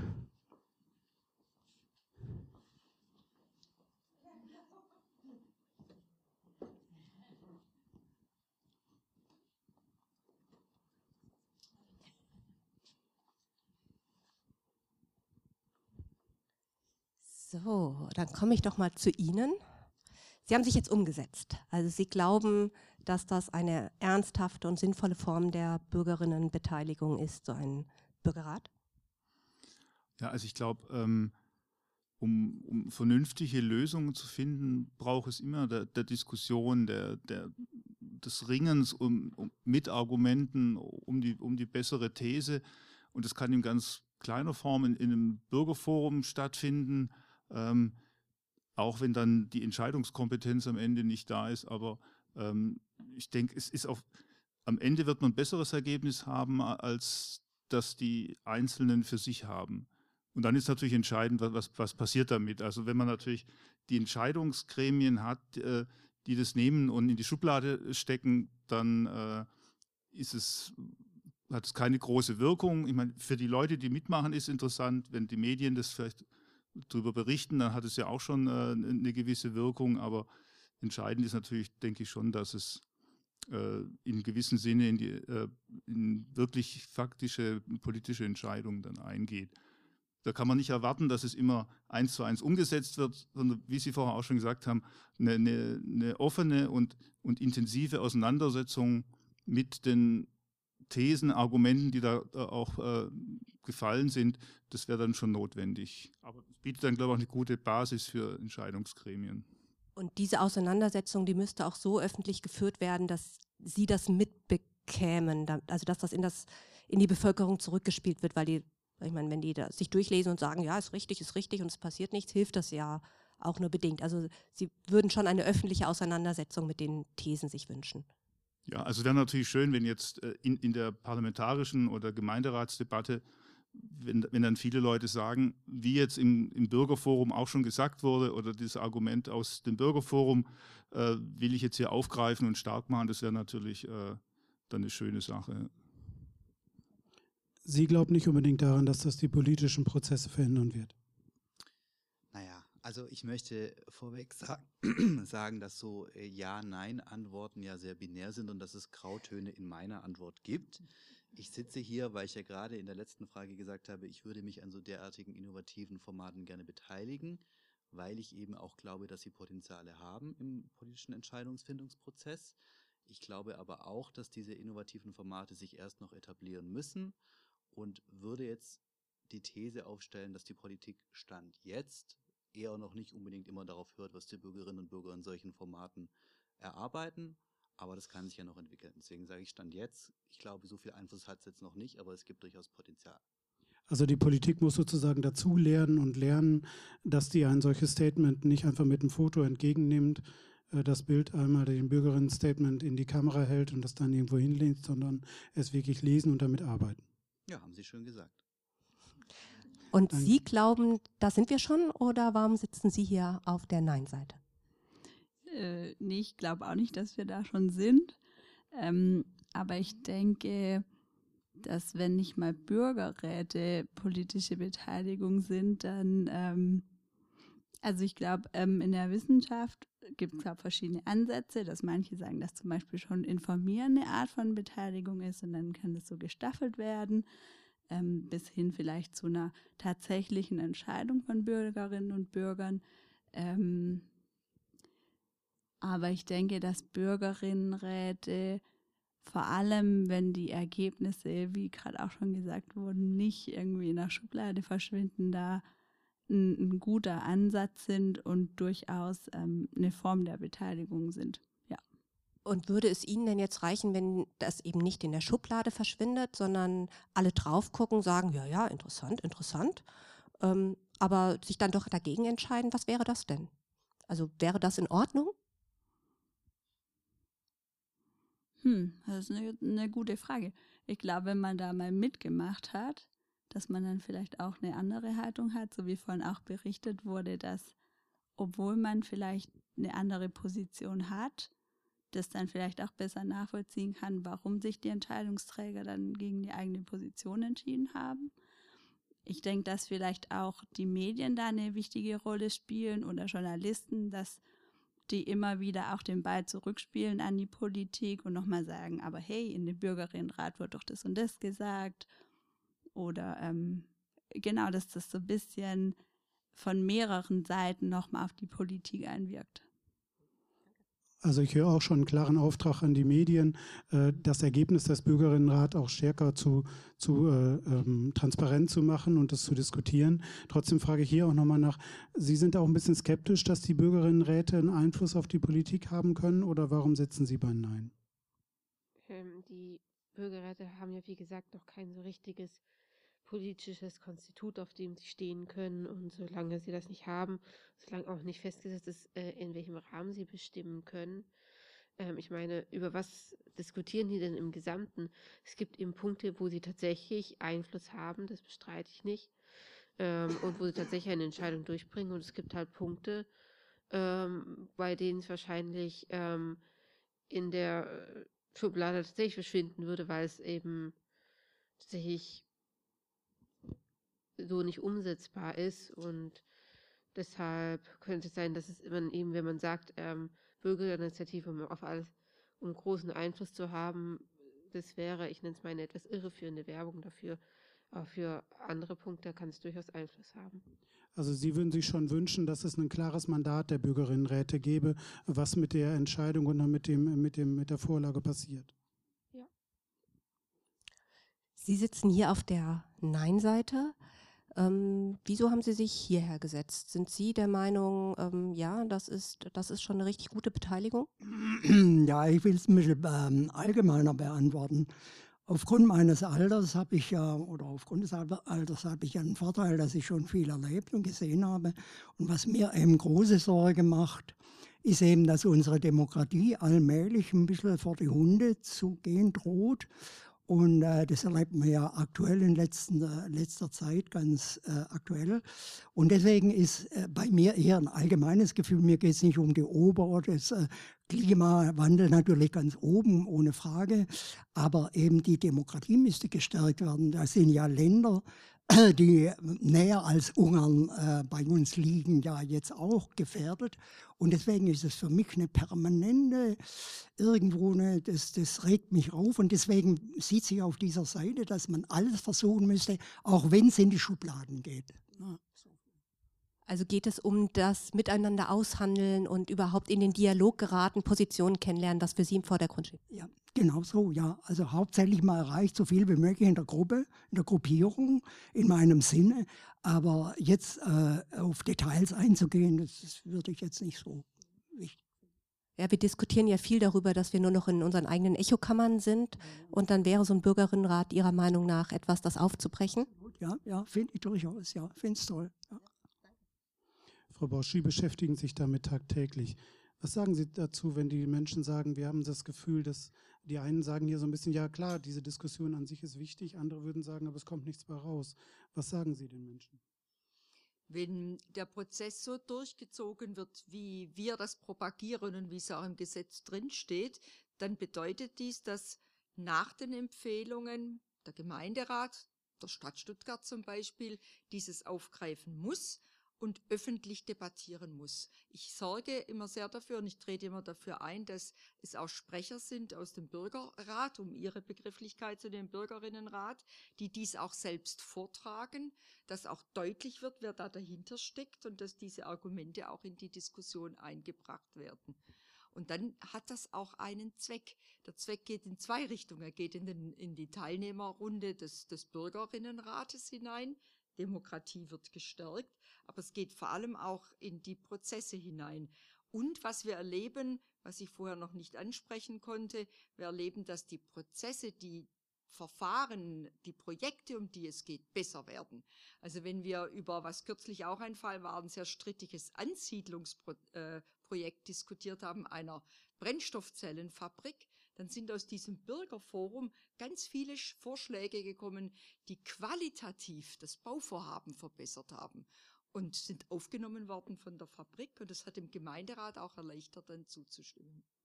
Aber Sie würden schon sagen, wenn so ein Ergebnis des Bürgerinnenrats einfach in der Schublade verschwindet, dann kann man es auch lassen. Das wäre ein, ein falscher Umgang mit den Ergebnissen. Gut, dann machen wir jetzt mit dem nächsten Beispiel weiter. Das, ähm, da geht es um den französischen Klimarat. Das ist ein Beispiel, was äh, viel diskutiert worden ist, weil es äh, durchaus schon sehr ein, starke Einwirkungen auf das Franz Leben in Frankreich äh, gehabt hat und haben sollte, weil äh, der französische Präsident Macron hat einen Klimarat eingesetzt, der tatsächlich sehr viele Punkte diskutiert hat, äh, wie sich das Leben der Franzosen verändern könnte, auf der Verkehr, äh, Jobs, äh, Wohnungen. Also es ging nicht nur um ganz allgemeine Dinge, wie man glauben könnte bei dem Thema Klimarat, dass das von den Menschen sehr weit weg ist, sondern es wurden ganz konkrete Forderungen aufgestellt, was denn eigentlich tatsächlich in Frankreich passieren soll, was die Menschen wirklich betrifft. Also das ist ja ein Punkt, den wir hier schon mehrfach gehört haben. Das Thema eines Bürgerrates muss auch ein, äh, die Menschen betreffen, sonst ist er nicht so ganz wichtig. Äh, eine Reaktion war es natürlich, eine politische Reaktion, das ist, glaube ich, unbestritten von Macron auf die Proteste der Gelbwesten in Frankreich, die genau das gesagt haben, was wir hier im Podium, im Publikum auch schon gehört haben. Dem, dem, der Bevölkerung wird nicht mehr zugehört. Da gab es eine sehr große Diskussionswelle, äh, Streiks auf den Straßen und äh, Sie können sich sicherlich alle noch erinnern an die Ereignisse. Im April 2019 hat Macron dann gesagt, er setzt diesen Bürgerrat ein, äh, damit die Bürger besser gehört werden. Da sind repräsentativ Menschen ähm, äh, ausgesucht worden. 150 Menschen haben sich ich glaube, an acht Terminen, acht Wochenenden getroffen und verschiedene Themen äh, des äh, äh, ähm, des, äh, zum Thema Klima umgesetzt. Und tatsächlich ist es nach äh, einer Beratungszeit von insgesamt sieben Monaten im Juni 2020 dazu gekommen, dass 75, also dass 95 Prozent der Teilnehmenden sich auf 149 Vorschläge geeinigt haben. Also nicht alle 95 Prozent haben alle 149 Vorschläge unterstützt, aber jeder Vorschlag hatte eine sehr hohe Zustimmungsquote. Und ähm, Macron hatte zu Beginn des ähm, äh, dieses äh, Bürgerrates der Bevölkerung versprochen, dass die Ergebnisse direkt entweder als Referendum vom Volk abgestimmt werden oder ins Parlament gehen. Und das war natürlich für die Leute eine sehr große Motivation teilzunehmen. Und am Ende hatte sich dann ein bisschen gedreht. Zumindest ist es das, was viele französische Beobachter der Politik und auch viele Teilnehmer des Bürgerrates jetzt beklagen, dass es nicht so ist. Drei Ideen hat Macron schon selber abgelehnt von vornherein, als die der Bürgerrat vorgeschlagen hat. Und da kann man sich natürlich fragen, ähm, welche Punkte sind das, äh, wo er von vornherein gesagt hat, das machen wir nicht. Und das sind ganz interessante Punkte. Also einer Punkt ist zum Beispiel die Reduzierung des Tempolimits. In Frankreich gibt es ein Tempolimit von 130 und der Bürgerrat wollte das Tempolimit auf 110 reduzieren. Und da hat Macron von vornherein sein Präsidentenveto eingelegt und gesagt, damit fangen wir gar nicht erst an. Das zweite Thema war, dass der Bürgerrat gefordert hat, es sollte eine vierprozentige Ökosteuer für Firmen geben, die einen schlechten CO2-Fußabdruck haben. Da hat Macron auch von vornherein gesagt, das kann man der französischen Wirtschaft nicht zumuten, das machen wir auch nicht. Dann das nehme ich als Präsident auf meiner Kappe und bringe es gar nicht weiter in die äh, Diskussion. Und äh, der dritte Punkt ist, der äh, Klimarat wollte den Umweltschutz in die Präambel der Verfassung schreiben als höchstes Verfassungsziel. Und das hat Macron mit dem äh, abgelehnt. Das ist, wird in vielen Ländern abgelehnt, weil man es dadurch eine ganz andere Form von Einklagfähigkeit von solchen Dingen bekommt. Und da hat er auch von vornherein gesagt, diesen Vorschlag könnt ihr gerne machen, Bevölkerung. Da gehe ich auf gar keinen Fall mit. Ansonsten hat er diese Themen tatsächlich weitergegeben und man kann auf dieser Seite Ökologie, äh, die hier unten angegeben ist, hier gibt es so einen Anzeiger, der zeigt, wie erfolgreich das Projekt gewesen ist. Und man sieht 149 Vorschläge für die, die kein Französisch können. Drei davon sind abgelehnt worden. Das sind diese schwarzen. Die 100 grünen sind schon umgesetzt. Also ganz oder teilweise umgesetzt. Äh, und das ist jetzt im Juni 2020 angefangen. Wir haben jetzt 2022, also in zwei Jahren hat der Macron schon 100 Vorschläge umgesetzt. Und da sagt der Bürgerrat jetzt, na ja, also das ist auch nicht so ganz richtig. Der Bürgerrat hatte zum Beispiel gefordert, äh, dass alle Häuser äh, saniert werden müssen, äh, wärmesaniert werden müssen, wenn sie bestimmten Standards nicht erfüllen. Und da ist jetzt übrig geblieben, dass in Frankreich Häuser, die gar keine Wärmedämmung haben, nicht mehr vermietet werden dürfen. Also ist einfach sehr viel weggenommen worden von der Regierung. Es steht aber, wenn Sie das nachgucken, hier im grünen Bereich umgesetzt. Oder es gibt diese Regelung, die jetzt auch in den ähm, in den äh, deutschen Nachrichten stark gewesen ist, äh, dass äh, Inlandsflüge verboten werden sollen in Frankreich. Das hatte der Bürgerrat gefordert. Wenn man in vier Stunden den Ort mit einem Zug erreichen kann, sollte es keinen Flug mehr geben. Das hätte zum Beispiel auch so beliebte Strecken von Paris nach Marseille, also an die, äh, an die äh, Küste Nizza und diese ganzen Sachen betroffen. Jetzt ist die Zeit auf zweieinhalb Stunden verändert worden. Dadurch sind ganz viele Orte weggenommen worden, weil in zweieinhalb, also man hat einfach diese, die, äh, die Aussagen des Bürgerrates etwas abgeschwächt und sie dann komplett umgesetzt. Also so argumentiert Herr Macron, der immer noch sagt, er hat sein Versprechen nicht gebrochen. Viele Teilnehmer des Bürgerrates sagen, so geht es aber nur gar nicht und äh, haben sich halt darüber geärgert, dass das genauso ist. Es gibt aber auch politische Beobachter, die sagen, naja, ganz so schlecht ist das alles nicht, weil immerhin hat Frankreich es geschafft, Inlandsflüge zu verbieten. Wir in Deutschland haben das noch nicht geschafft. Die Diskussion gibt schon sehr lange. Und es gibt jetzt viele Leute, die sagen, eigentlich war dieser Bürgerrat sehr erfolgreich, weil er genau das gemacht hat. Er hat Vorschläge gemacht, die sind vielleicht nicht in der ganzen Intensität übernommen worden, aber in Frankreich gibt es keine Inlandsflüge mehr, wenn das Fahrziel in zwei Stunden mit der Bahn zu erreichen ist ein Punkt, wo Frankreich Deutschland voraus ist. Wir wissen alle, dass es in Deutschland diese Diskussion gibt. Es gibt ganz viele Wissenschaftler, die ganz eindeutig Positionen beziehen und sagen, diese Form von Inlandsflügen sind ökologisch unverantwortlich, weil man das wirklich auch anders machen könnte. Frankreich hat diesen Erfolg gehabt. Man kann jetzt sagen, der Bürgerrat war erfolgreich, weil er es eingeführt hat. Man kann aber auch sagen, der Bürgerrat war nicht erfolgreich, weil viele dieser Maßnahmen einfach nicht in dem Maße durchgeführt worden sind, wie man sich das gewünscht hat. Und ähm, das bringt uns dann zur nächsten Frage. Genau. Unsere dritte Frage ist, sollten Bürgerinnenräte mehr Macht erhalten? Und jetzt dürfen Sie wieder, wenn Sie sagen ja, das sollen Sie, dann gehen Sie bitte auf diese Seite. Wenn Sie sagen, nee, ist total gut, wie Sie sind, dann bleiben Sie bitte auf dieser Seite hier sitzen.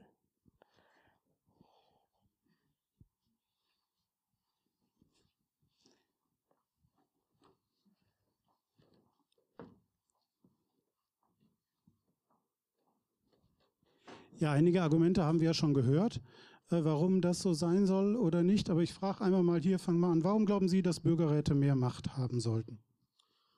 Äh, momentan Bürgerräte haben relativ äh, wenig Macht.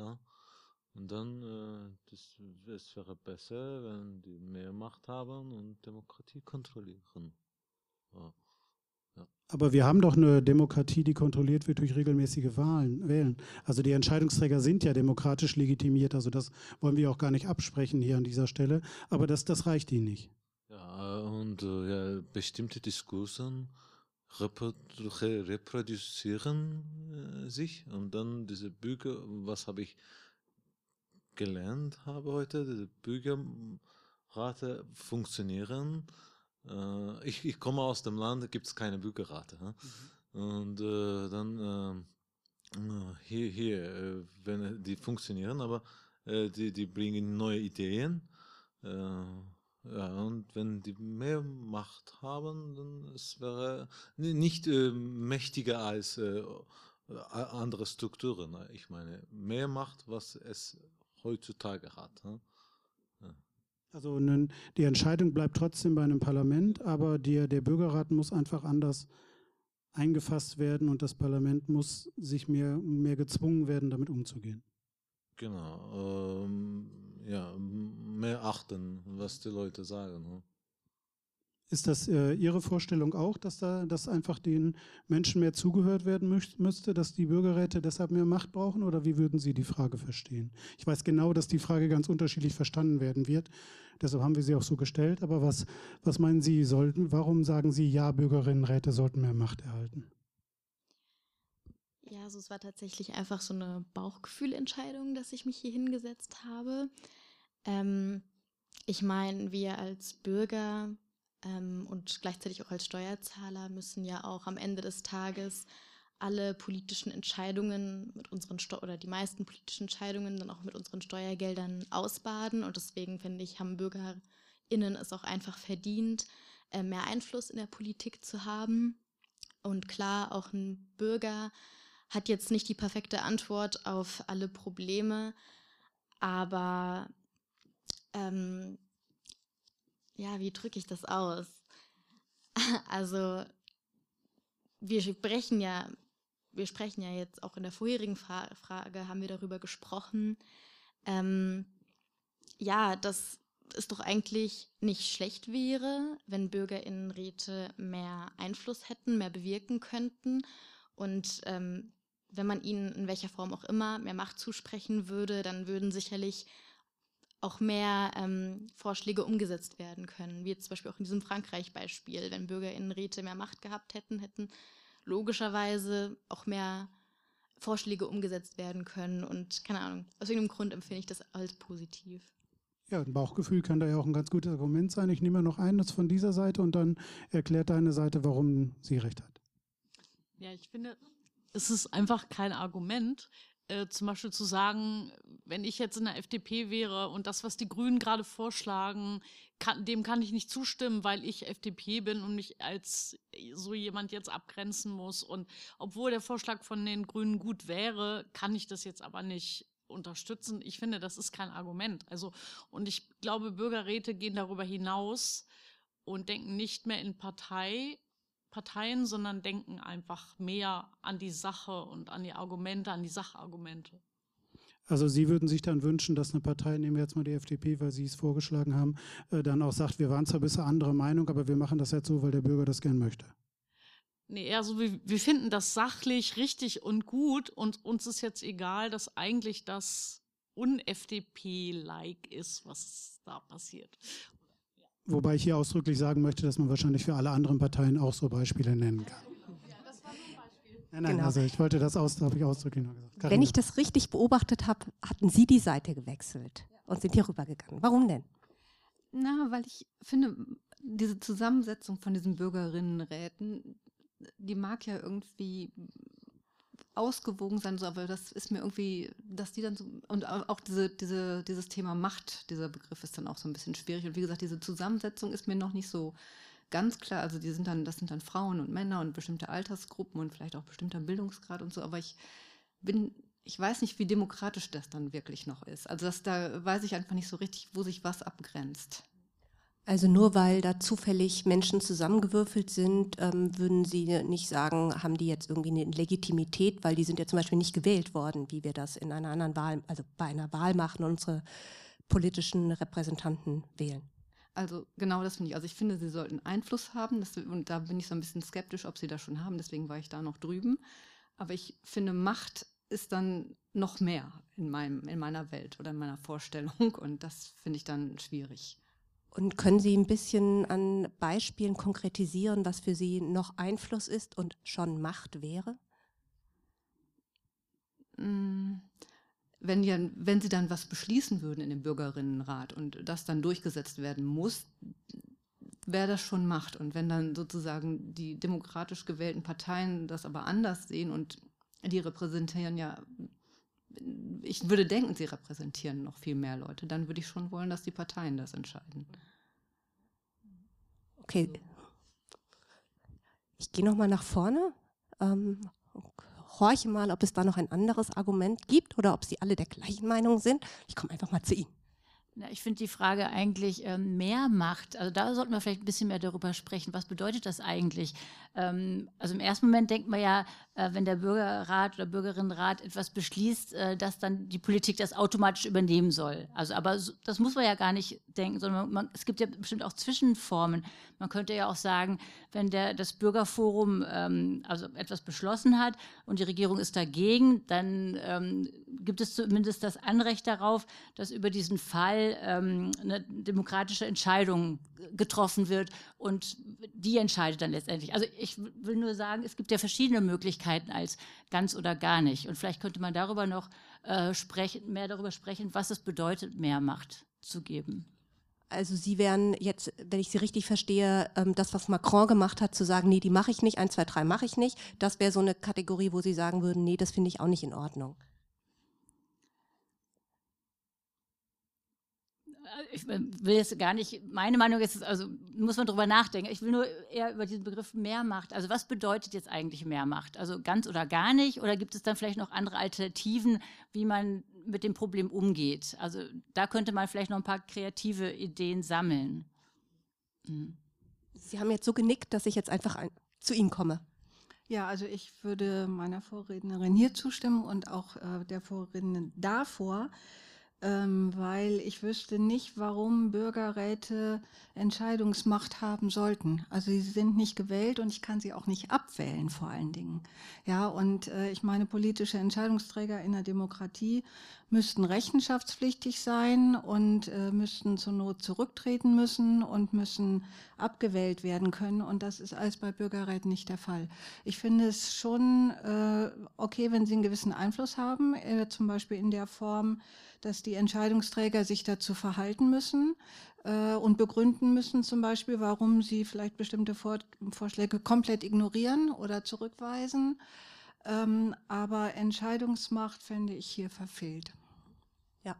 Ich will mal hier einmal die Wissenschaft ins Boot holen. Alexander Mäder hat ja hier zu diesem Thema auch eine große Reihe mit den Studierenden der Universität gemacht. Gibt es denn Wissenschaftler, die sagen, man müsste oder, oder Politiktheoretiker, die sagen, wir müssten diesen Bürgerräten so viel Macht geben, dass sie entscheiden könnten? Also ich wäre, also es wird darüber diskutiert und ich wäre auch auf der Seite der Vorrednerin, äh, die sind nicht legitimiert. Ich glaube aber, dass sie ein deutlich größeres demokratisches Potenzial haben.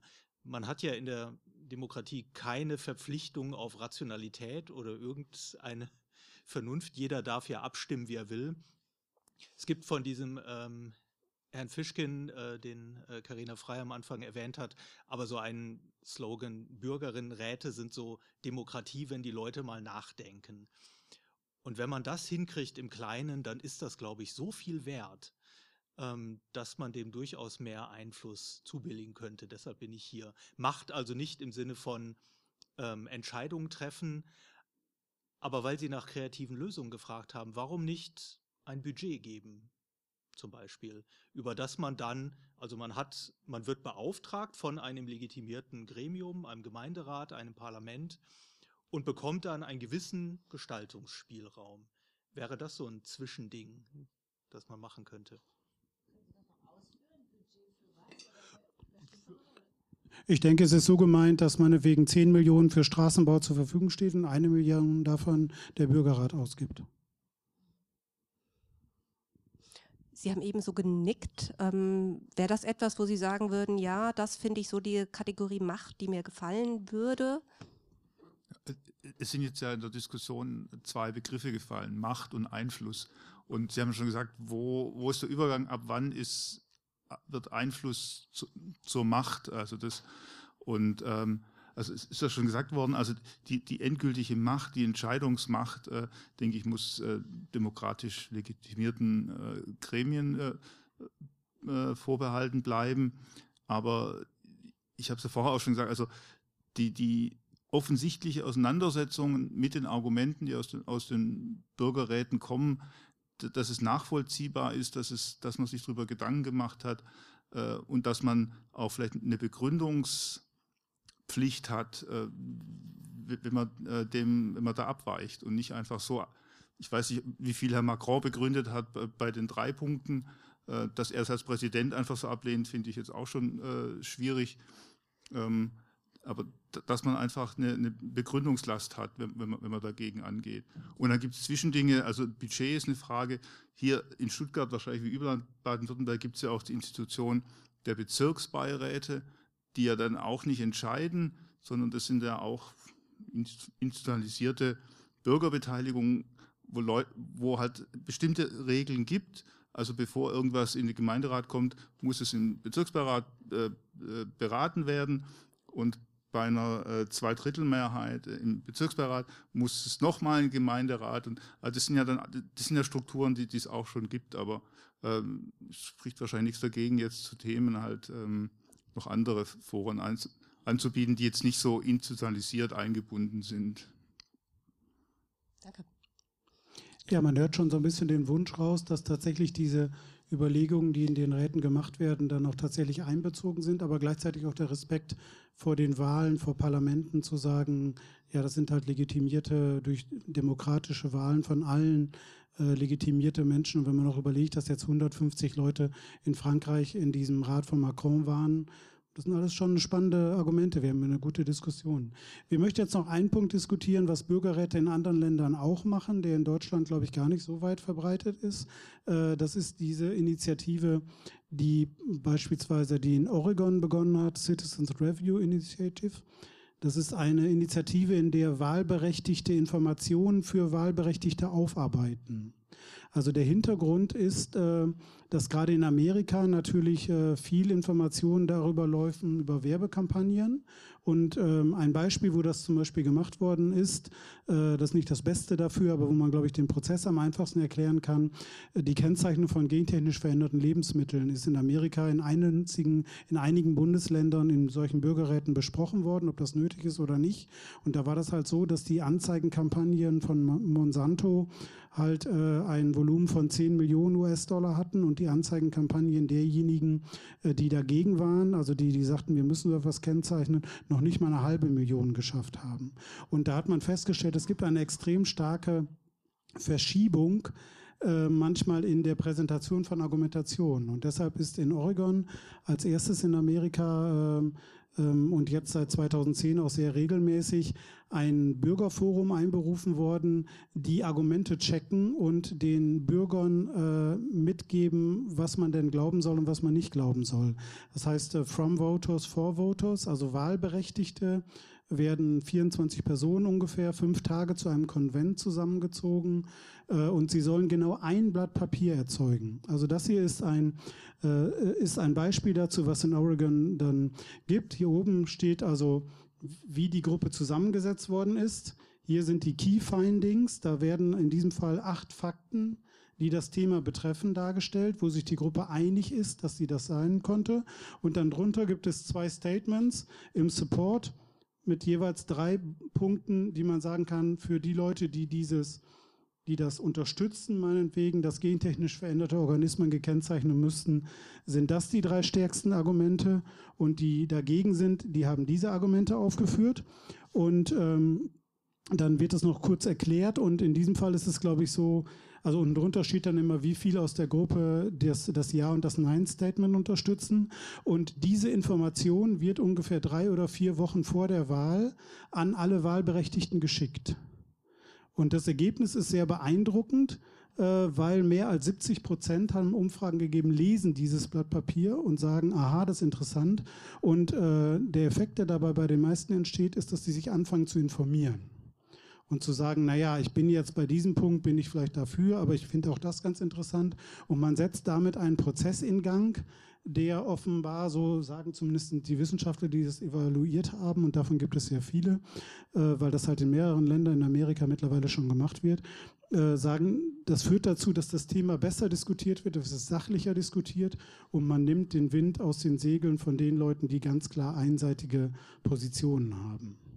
Und ähm, jetzt könnte man sagen, was sind das für Themen, die diskutiert werden? Aber zum, in Oregon ist über diese Art und Weise ein Entscheidungsvorschlag erstellt worden, ob zum Beispiel eine Innovationssteuer eingeführt wird. Also dass, äh, dass tatsächlich Steuersätze des Bundeslandes geändert werden äh, mit, äh, auf, auf Grundlage solcher äh, Papiere. Oder ob es zum Beispiel in Portland bestimmte Bauprojekte gibt, wo man sich das natürlich auch vorstellen kann, dass das noch schneller geht. Aber es sind nicht, also nicht nur so Fragen kleiner Natur, sondern wirklich große, weitreichende Fragen werden von diesen Gremien äh, bearbeitet. Diese fünf Tage sehen meistens so aus, dass sie einen Tag erklärt bekommen, wie man überhaupt eine neutrale äh, Meinung bildet und dann ein bis zwei Tage mit Experten sprechen, die dann eingeladen werden und die dann von denen befragt werden. Und den letzten zwei Tagen werden die Beteiligten dann gebeten, dieses Papier halt zu entwickeln, das wirklich zu diskutieren, in verschiedene Gruppen zu diskutieren. Und tatsächlich ist die Auflage, es ist nie mehr als eine Seite. Und es gibt genau drei Hauptargumente dafür, drei Hauptargumente dagegen. Und das, was hier steht, müssen alle für richtig befinden. Und wie gesagt, das funktioniert ganz gut. Wir als Journalisten können uns natürlich fragen, Warum bedarf es so etwas? Weil man ja glaubt, dass das von den Massenmedien, von den Zeitungen gemacht wird und natürlich auch vom Fernsehen. Äh, und äh, es gibt da aber offenbar einen Vertrauensverlust in den Medien. Und natürlich auch ist diese Frage bei Social Media, es ist natürlich noch stärker, dass der Einfluss von Fremden äh, auf die Argumentation im, viel stärker gemacht werden kann, indem man Kampagnen zum Beispiel bei Facebook oder sonst was laufen lässt. Das ist halt eine Form, die in Amerika begonnen hat, die mittlerweile in verschiedenen also es gibt das erste europäische Experiment ist in Schweden passiert, wo eine schwedische Stadt überlegt hat, ob sie zu Finnland wechselt, weil sie sowieso von Finnland eingeschlossen ist. Und die haben sich dann aber dagegen entschieden. Aber es ist, fängt an, dass es so weitergeht, damit zu machen. Und da geht es auch gar nicht darum, eine Vorlage zu machen, wie der Wähler bei der Entscheidung entscheiden soll, sondern er gibt einfach nur, wir haben, wir Bürger haben für euch Bürger äh, das entsprechende Papier vorbereitet. Und das bringt uns zur nächsten Frage. Genau. Unsere vierte Frage ist, ist die Aufarbeitung von Informationen bei Expertinnen besser aufgehoben als bei Bürgerinnenräten? Also lieber die Expertinnen als die Bürger. Wenn Sie sagen ja, dann dürfen Sie sich auf diese Seite setzen. Wenn Sie sagen, nee, da vertraue ich den Bürgerinnen, dann gehen Sie bitte auf diese Seite. Also nochmal, um das zu erklären, es geht die Frage, wer soll eigentlich solche Papiere erstellen? Sind es Experten, Wissenschaftler oder wo auch immer, was ist ich, Leute aus der Regierung oder sonst was, äh, die halt die Expert diese Wahl, die, diese Listen mit Argumenten erstellen oder sollten das lieber Bürger machen? Und wenn Sie dafür sind, dass die, dass die Experten das besser können, dann sitzen Sie hier. Und wenn Sie der Ansicht sind, dass Bürger sowas genauso gut oder besser können, sitzen Sie bei der Karina frei. Genau. Und ich glaube, Sie sind gerade hier rübergekommen, richtig? Ja. Sie vertrauen da den Bürgerinnen mehr als jetzt irgendwelchen Professoren oder irgendjemanden. In der Frage heißt es ja BürgerInnenräten und ob die dort besser aufgehoben ist, die Aufarbeitung.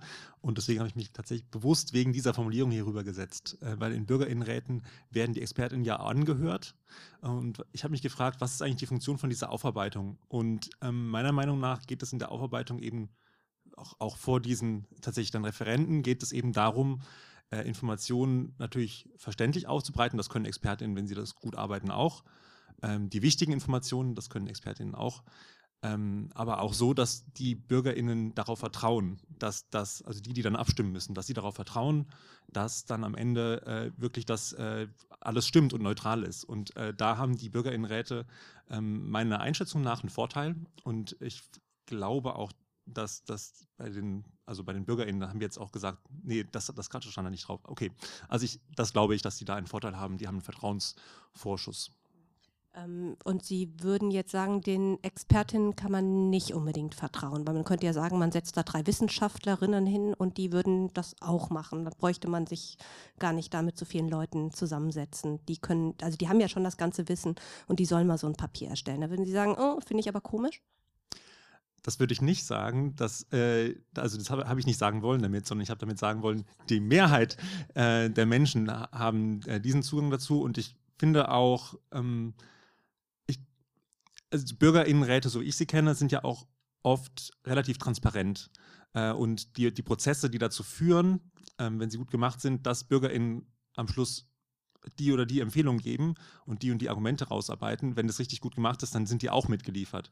Äh, also da sind schon richtig viele kommunikative Qualitätsstandards drin, die dafür sorgen, dass ich dem eher vertraue als ein Expertengremium, wo ich eben nicht weiß, ob das so ist. Das können die gut machen, aber beim Bürgerrat ist es festgelegt, wenn er gut funktioniert. Deswegen bin ich dabei, ja. Sie Danke. glauben eher, dass die Experten das besser können. Sie haben sich auch umgesetzt. Warum? Wobei ich unterstelle, dass Expertinnen Wissenschaftlerinnen sind, die in dem vorliegenden Fall, Monsanto ist ja, glaube ich, das Thema, äh, ganz klar ähm, eigentlich ähm, mir Entscheidungshilfen liefern können, dass ich besser informiert bin nachher. Und das würde ich nicht Bürgerräten überlassen oder so weiter. Und insofern wundere ich mich, dass hier nicht mehr Leute rübergekommen sind. das ist so meine Überzeugung, ja. Also ich hätte jetzt auch gedacht, dass mehr Leute hier sitzen, weil bei Corona war das ja auch so, dass wir sehr gerne den Experten zugehört haben und nicht überlegt haben, wie ein Bürgerinnenrat damit umgeht. Oder wäre das für Sie so ein Beispiel? Ja, das wäre ein Beispiel, ja. ja, ja, ja genau. Hätten Sie sich denn gewünscht, dass ähm, es beispielsweise für Corona-Informationen einen Bürgerinnenrat gegeben hätte, der Ihnen auf einer Seite in drei Bullet Points für, sagen wir mal, Masken und drei gegen oder Impfen das so aufgebaut hätten? Wäre das etwas, was Ihnen geholfen hätte? Wäre das für Sie der richtige Weg? Also jetzt speziell bei Corona möchte ich mich raushalten. Da habe ich jetzt eine, also keine Meinung. Genau, aber ähm, ich denke, es ist viel vielschichtiger, äh, wenn ein Bürgerinnenrat ähm, das bearbeitet, das Thema. Es gibt ja sogenannte Soft Skills, die bei Experten in der Regel wegfallen, weil die halt aus der wissenschaftlichen Schule kommen. Und ich denke, diese Intuition zum Beispiel, sagen mir ja Frauen oft, ist auch sehr wichtig. Und die wird ja bei der Wissenschaft ausgeblendet, weitgehend. Und ich finde, das kann man in so einer Gruppe mit Experten, natürlich unbedingt mit Experten, viel schöner ausarbeiten. Jetzt frage ich nochmal, weil wir jetzt bei Expertinnen immer an die Wissenschaftler denken. Mein Kollege sprach schon uns Journalisten an. Wir haben ja schon den Anspruch eigentlich, dass wir Meinungen abbilden und möglichst neutral abbilden. Ähm, wie würden Sie das denn im Verhältnis zum Journalismus, also Experten, Journalismus, Bürgerinnenrat, würden Sie da auch sagen, nee, da wären mir die Bürgerinnenräte lieber? Äh, Journalisten sind für mich auch äh, Experten und ich finde, die haben auch eine gewisse Betriebsblindheit. Und da würde ich genau das Gleiche sagen. Wenn die sich dann mit den Bürgerinnen und Bürgern unterhalten, kommt oft was Besseres dabei heraus, wie wenn sie unter sich bleiben. Wir versuchen mit Bürgerinnen und Bürgern zu reden, aber da würden Sie auch sagen, das kann das nicht ersetzen, dieses Gespräch auf Augenhöhe zwischen Bürgerinnen, was ja ein Bürgerinnenrat ausmacht. Äh, also ich habe es jetzt so verstanden, dass es um ein Thema geht, wo, de, wo den Journalismus betrifft.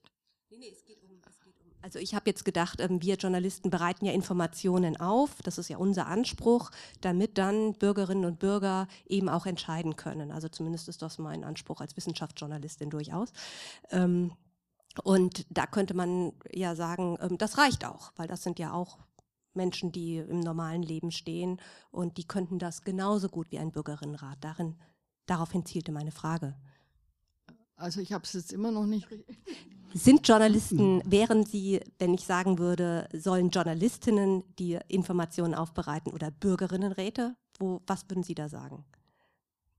Also jetzt im, im Zuge von der Professionalität einer Informationsaufarbeitung sind Journalisten sicher besser, weil das ist ja ihr Beruf. Aber würden Sie diesen Informationen mehr glauben als jetzt den von den Bürgerinnenräten? Also mir ging es darum, dass es die Vielschichtigkeit gibt im Bürgerinnenrat, nicht, dass die Expertise wegfällt. Danke. Ich muss mal hier einmal einen Wissenschaftler und auch einen Journalisten fragen.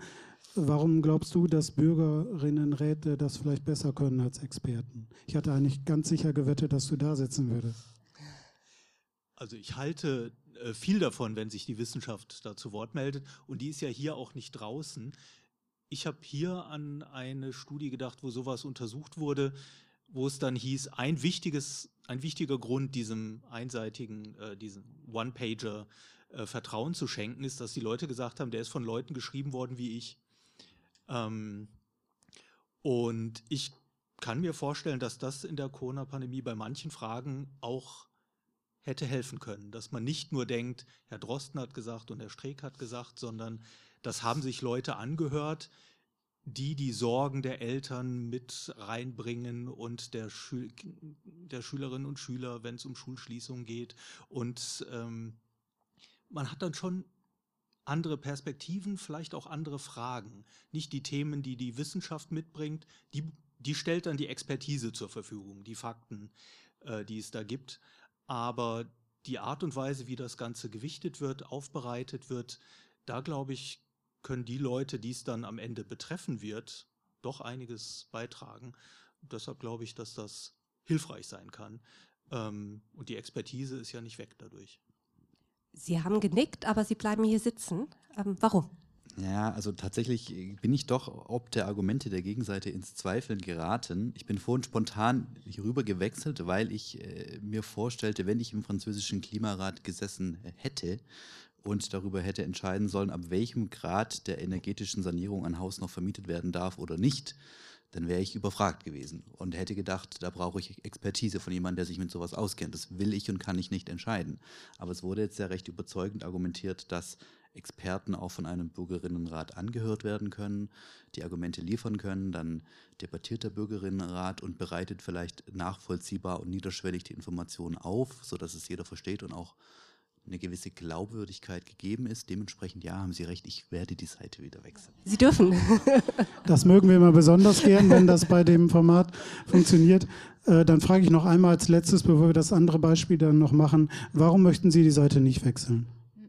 Weil ich äh, weiterhin der Meinung bin, ähm, dass äh, die Bürgerinnenräte das, glaube ich, ganz gut können. Also das Beispiel, das Sie eben gebracht haben, das ähm, hat ja gezeigt, dass es eben nicht darum geht, in dem Fall dann sozusagen zu einer gemeinsamen Position als Bürgerinnenrat zu kommen, sondern die Argumente der verschiedenen oder der, von zwei Seiten sozusagen aufzubereiten. Und ähm, vorhin haben wir gehört, dass die Menschen, die in einem Bürgerinnenrat mitarbeiten, ähm, ja sehr ähm, kooperativ ähm, oder auch redlich argumentieren. Also keiner versucht da offensichtlich seine Position durchzubringen oder versucht dann auf den anderen einzugehen, dass das Klima da auch wohl gut ist in dieser Zusammenarbeit. Und insofern hätte ich das Vertrauen auch da rein, dass das einfach eine sehr äh, gute Aufbereitung ist. Also ich will Journalisten nicht arbeitslos machen, aber in dem Fall glaube ich, kann das tatsächlich auch eine gute Funktion nochmal haben, wenn so die Argumente gegenübergestellt werden und da so eine Neutralität sozusagen auch nochmal mit reinkommt. Ja, Entschuldigung. Vielen Dank. Ja, ich kann Ihnen auch sagen, wir würden gar nicht arbeitslos werden, glaube ich, obwohl wir das natürlich schon dieses Problem haben. Ja. Carina Frei stellt das letzte Beispiel vor. Genau, ich halte mich jetzt auch ganz kurz, denn wir sind schon ganz schön lange hier am Diskutieren, aber da Sie so eifrig mitdiskutieren, ähm, gehe ich einfach davon aus, dass Sie uns noch ein bisschen Überziehung ähm, zugestehen. Aber ich halte es ganz kurz, denn wir hatten vorhin Irland schon angesprochen. Ähm, und ich möchte da nur noch mal zwei, drei Punkte ähm, hervorheben. Also wir hatten damals schon gesagt, ähm, es wurde, also Irland ist da eine der Pionierinnen auf nationaler Ebene, diese Bürgerinnenräte einzuberufen. Und sie waren von Anfang an eben sehr stark institutionell oder institutionell eingebunden. Also sie wurden immer von der Politik ins Leben gerufen und es war auch, wurde von Anfang an gesagt, ähm, dass es äh, also diese ähm, Vorschläge, die da erarbeitet werden, in den politischen Prozess Eingang finden sollen, in die Gesetzgebung und wenn es um Verfassungsänderungen ge geht, dass die ähm, zur Abstimmung in Referenten gestellt werden. Ähm, also ein sehr weitreichendes ähm, oder weitreichendes Mandat, kann man sagen. Dafür haben die sich am Anfang nicht so ganz getraut, den Bürgerinnen ähm, und Bürgern diese Macht wirklich zuzusprechen. In dem ersten Bürgerinnenrat in Irland saßen nämlich nur zwei Drittel Bürgerinnen und Bürger und ein Drittel waren es Politikerinnen und Politiker. Die haben dann stolze 18 Monate lang getagt und gearbeitet miteinander und haben dann eben umfangreiche Vorschläge gemacht. Und man kann sich das auch wirklich angucken. In diesen Empfehlungen, die die ausgearbeitet haben, steht dann dahinter, ähm, wird zum Referendum gestellt, äh, wurde darüber abgestimmt, ist in Gesetzgebung eingeflossen. Das kann man Punkt für Punkt sich angucken. Und es gab eben, und das war damals bei dem ersten Bürgerinnenrat, glaube ich, das Aufsehenserregendste, eben diese Empfehlung für die Einführung der Homo-Ehe. Wir hatten das damals schon ähm, es gab daraufhin das Referendum, da flogen viele Exiliren extra ein, um mit abzustimmen, weil für viele Menschen war das schlicht undenkbar bis zu diesem Zeitpunkt, dass im katholischen Irland das eingeführt würde. Und mit großer Mehrheit ähm, sprach sich dann auch ähm, die Bevölkerung dafür ein. Und es ist das erste Land, wo per Referendum die Homo-Ehe eingeführt wurde.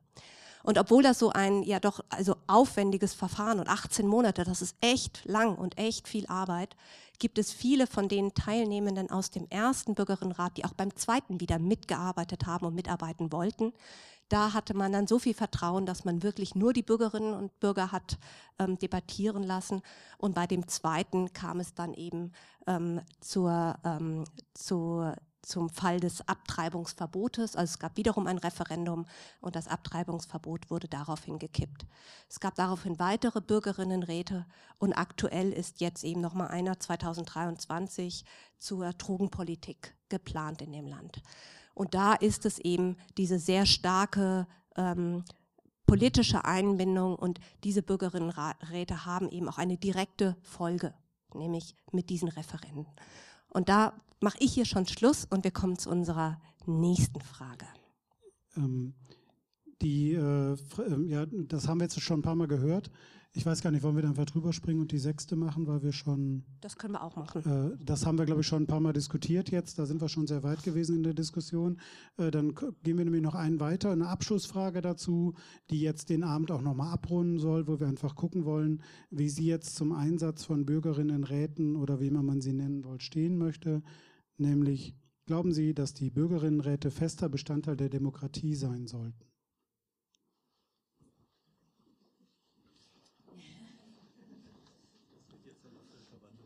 Oh, jetzt haben wir nicht genug Stühle.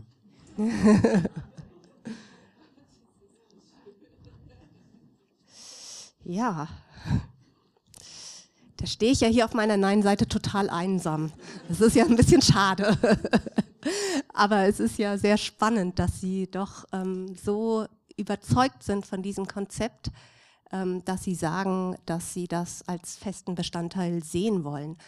Ähm, wie sollte das denn Ihrer Meinung nach sein? Äh, nur auf kommunaler Ebene, auf Landesebene, auf Bundesebene? Wie könnten Sie sich das vorstellen? Okay, ich bin jetzt sehr überfragt. ähm, ähm, also, ja, also auf kommunaler Ebene haben wir es ja schon jetzt, und wir hatten ja aber hier Baden-Württemberg schon angesprochen, aber würden Sie zum Beispiel sagen, ja, auch Bundesgesetzgebung, da sollte es regelmäßig einen Bürgerinnenrat zu geben? Jetzt aus dem Bauhaus, ja. Okay. Ähm, ja, der Bauch ja. ist manchmal gar keine schlechte Entscheidung. Man, ja, genau. Ähm, ich wie würden Sie sich das vorstellen? Worüber sollten Bürgerinnenräte alle? Bei jedem Thema oder gibt es so Sachen, auf wo Sie sagen, nee, das ist jetzt so ein Bereich, da brauchen wir keine Bürgerbeteiligung? Ja, ich finde, es ist wirklich nicht unbedingt die zu jedem Thema notwendig. Es gibt bestimmt Themen, die vom Bürgerinnenrat jetzt nicht unbedingt besprochen werden sollten. Aber es gibt doch viele Themen, die allgemein für unsere Bevölkerung relevanter sind und zum Beispiel nicht nur ähm, für spezielle Firmen jetzt notwendig sind. Zum Beispiel, hatten das Beispiel mit dem ähm, Bestrafung wegen Genau, das war aus der äh, französischen Bür ähm, äh, Bürgerrat, der vorgeschlagen hatte, 4% Strafsteuern auf äh, Unternehmen zu nehmen, die keine, die einen schlechten CO2-Fußabdruck haben. Genau, und das finde ich, müsste jetzt nicht unbedingt debattiert werden in so einem Bürgerinnenrat. Es könnte von der Politik vielleicht besser entschieden werden. Sie hatten eben noch mal ganz, ganz kräftig genickt. Ja, ich überlege gerade, also das wird, glaube ich, schon als Bürgerbeteiligung gemacht. Die Endlagersuche wäre so ein Thema. Und vielleicht auch, falls das Thema Fracking irgendwie nochmal aufkommt, wäre das auch ein Thema. Also das wären Themen, wo Sie sagen, auf Bundesebene fände ich es gut, wenn das, weil die so strittig sind und man da einen breiten Konsens in der Bevölkerung braucht. Oder auch Stromtrassen. Also, ja. Ja. Jetzt würde ich doch nochmal Frau Bosch fragen, haben Sie damit gerechnet, dass jetzt alle hier auf Ihrer Seite sitzen? Ich hatte es gehofft. ich hatte es gehofft. Es sind ja Dinge, wo wir schon gut unterwegs sind. Sie sind ja bei uns in Baden-Württemberg durch das Gesetz bereits Bestandteil. Es geht auf allen Ebenen. Das zeigt die Praxis auf der kommunalen, auf der Landkreisebene, auf der Bundeslandebene national und auch in Europa haben wir eine Zukunftskonferenz gehabt. Also es geht auf allen Ebenen konkret und streitig muss das Thema sein und dann kann man es auch anpacken. Und ich freue mich, es deckt sich auch mit allen wissenschaftlichen Untersuchungen dazu, was die Menschen in unserem Land wollen, nämlich beteiligt werden. Und wenn ich bin ja nicht nur jetzt Staatsrätin, ich bin ja auch ganz schlichte Bürgerin dieses Landes und ich will das ja auch haben, dass wir gefragt werden, beteiligt werden können an den Diskussionen. Da haben wir schon ein paar gute Themen gehört, über die man, glaube ich, wunderbar Bürgerinnenräte abhalten könnte ähm, wenn wir hier bei Endlagersuche und Stromtrassen und so weiter sind, die sind ja durchaus strittig. Und ja, also nehmen Sie sich mal die nächsten Wochenende nicht so viel vor. Vielleicht kommt ja noch ein Anruf, dass Sie da mitmachen können. Ja, ich glaube, wir sind dann durch mit dem, äh, unserem äh, Programm für heute. Wir freuen uns darüber, dass Sie uns fast zwei Stunden Zeit gegeben haben. Das ist so ein Punkt, wo wir immer so denken, wenn wir dann sagen, ja, vielleicht dauert das Format zwei Stunden, hören wir immer, naja, so lange wird niemand durchhalten, aber es ist einfach toll, dass Sie auch Lust haben mitzumachen und dass dieses Thema offenbar in Ihren Köpfen auch was auslöst und genau das wollten wir heute mit der Diskussion auch machen und auch klar machen, dass es halt auch natürlich schwierig ist und dass solche Fragen wie die Ergebnisse von Bürgerinnenräten umgesetzt werden, äh, dann auch nochmal diskutiert werden müssen. Aber offenbar scheint es ja eine große Bereitschaft zur Mitbestimmung äh, zum Willen zu geben. Und äh, es gibt ja viele Themen, vielleicht äh, gerade die, die jetzt nicht ganz aktuell entschieden müssen. Ich denke, natürlich kann man keinen Bürgerinnenrat einsetzen, wenn die Entscheidung innerhalb einer Woche getroffen werden muss. Das wird natürlich nicht funktionieren. Solchen Kriterien gibt es natürlich auch noch. Aber ansonsten scheint es ja eine große Bereitschaft zu geben. Und wenn ich immer höre, äh, dass die Bevölkerung völlig politikverdrossen ist und dass wir uns gar nicht mehr miteinander diskutieren können und dass alle polarisiert sind und dass es nur noch ein, ein Hate Speech gibt, dann habe ich schon den Eindruck, dass es auch anders sein kann. Und da möchte ich mich auch bedanken, dass es heute Abend hier so toll gelaufen ist und dass Sie alle so gut mitgemacht haben und auch wirklich die Plätze gewechselt haben. Manchmal hat man so ein träges Publikum, die muss man dann immer noch daran erinnern, dass man mit Aussitzen auch nichts verändern kann. Insofern gilt unser Dank daran. Ich finde, es ist ganz super und vielleicht muss die Politik wirklich mal darüber nachdenken, wenn es so eine große Bereitschaft der Bürger und Bürgerinnen gibt, mitzuarbeiten, was sie da machen kann. Baden-Württemberg scheint da schon einiges gemacht zu haben. Ich erkundige mich mal in NRW, was denn da eigentlich so gerade passiert. Genau, ich möchte mich auch ganz herzlich bedanken. Ich habe hier heute Abend viele Argumente gehört, die ich ansatzweise ähm, in der Fachliteratur gelesen habe und fand das beeindruckend, wie differenziert Sie diskutiert haben und wie gut Sie über diese Fragestellung nachgedacht haben. Wir machen diese Fragen immer gemein und lassen sie an bestimmten ähm, Punkten eben auch so ein bisschen offen wie die Machtfrage vorhin, um genau diese Zwischentöne auch rauszuarbeiten. Und ich finde, das ist heute hervorragend gelungen. Und deswegen auch mein ganz herzlicher Dank. Wir freuen uns immer über Rückmeldungen. Wir freuen uns, wenn Sie unsere Texte lesen, wenn Sie ähm, mal bei uns auf die Seite schauen. Es gibt viele Themen, zu denen wir arbeiten, viele Themen, zu denen wir solche Unterhausdebatten auch machen. Und wir freuen uns sehr, wenn Sie wieder dabei sind bei einem nächsten Mal. Herzlichen Dank.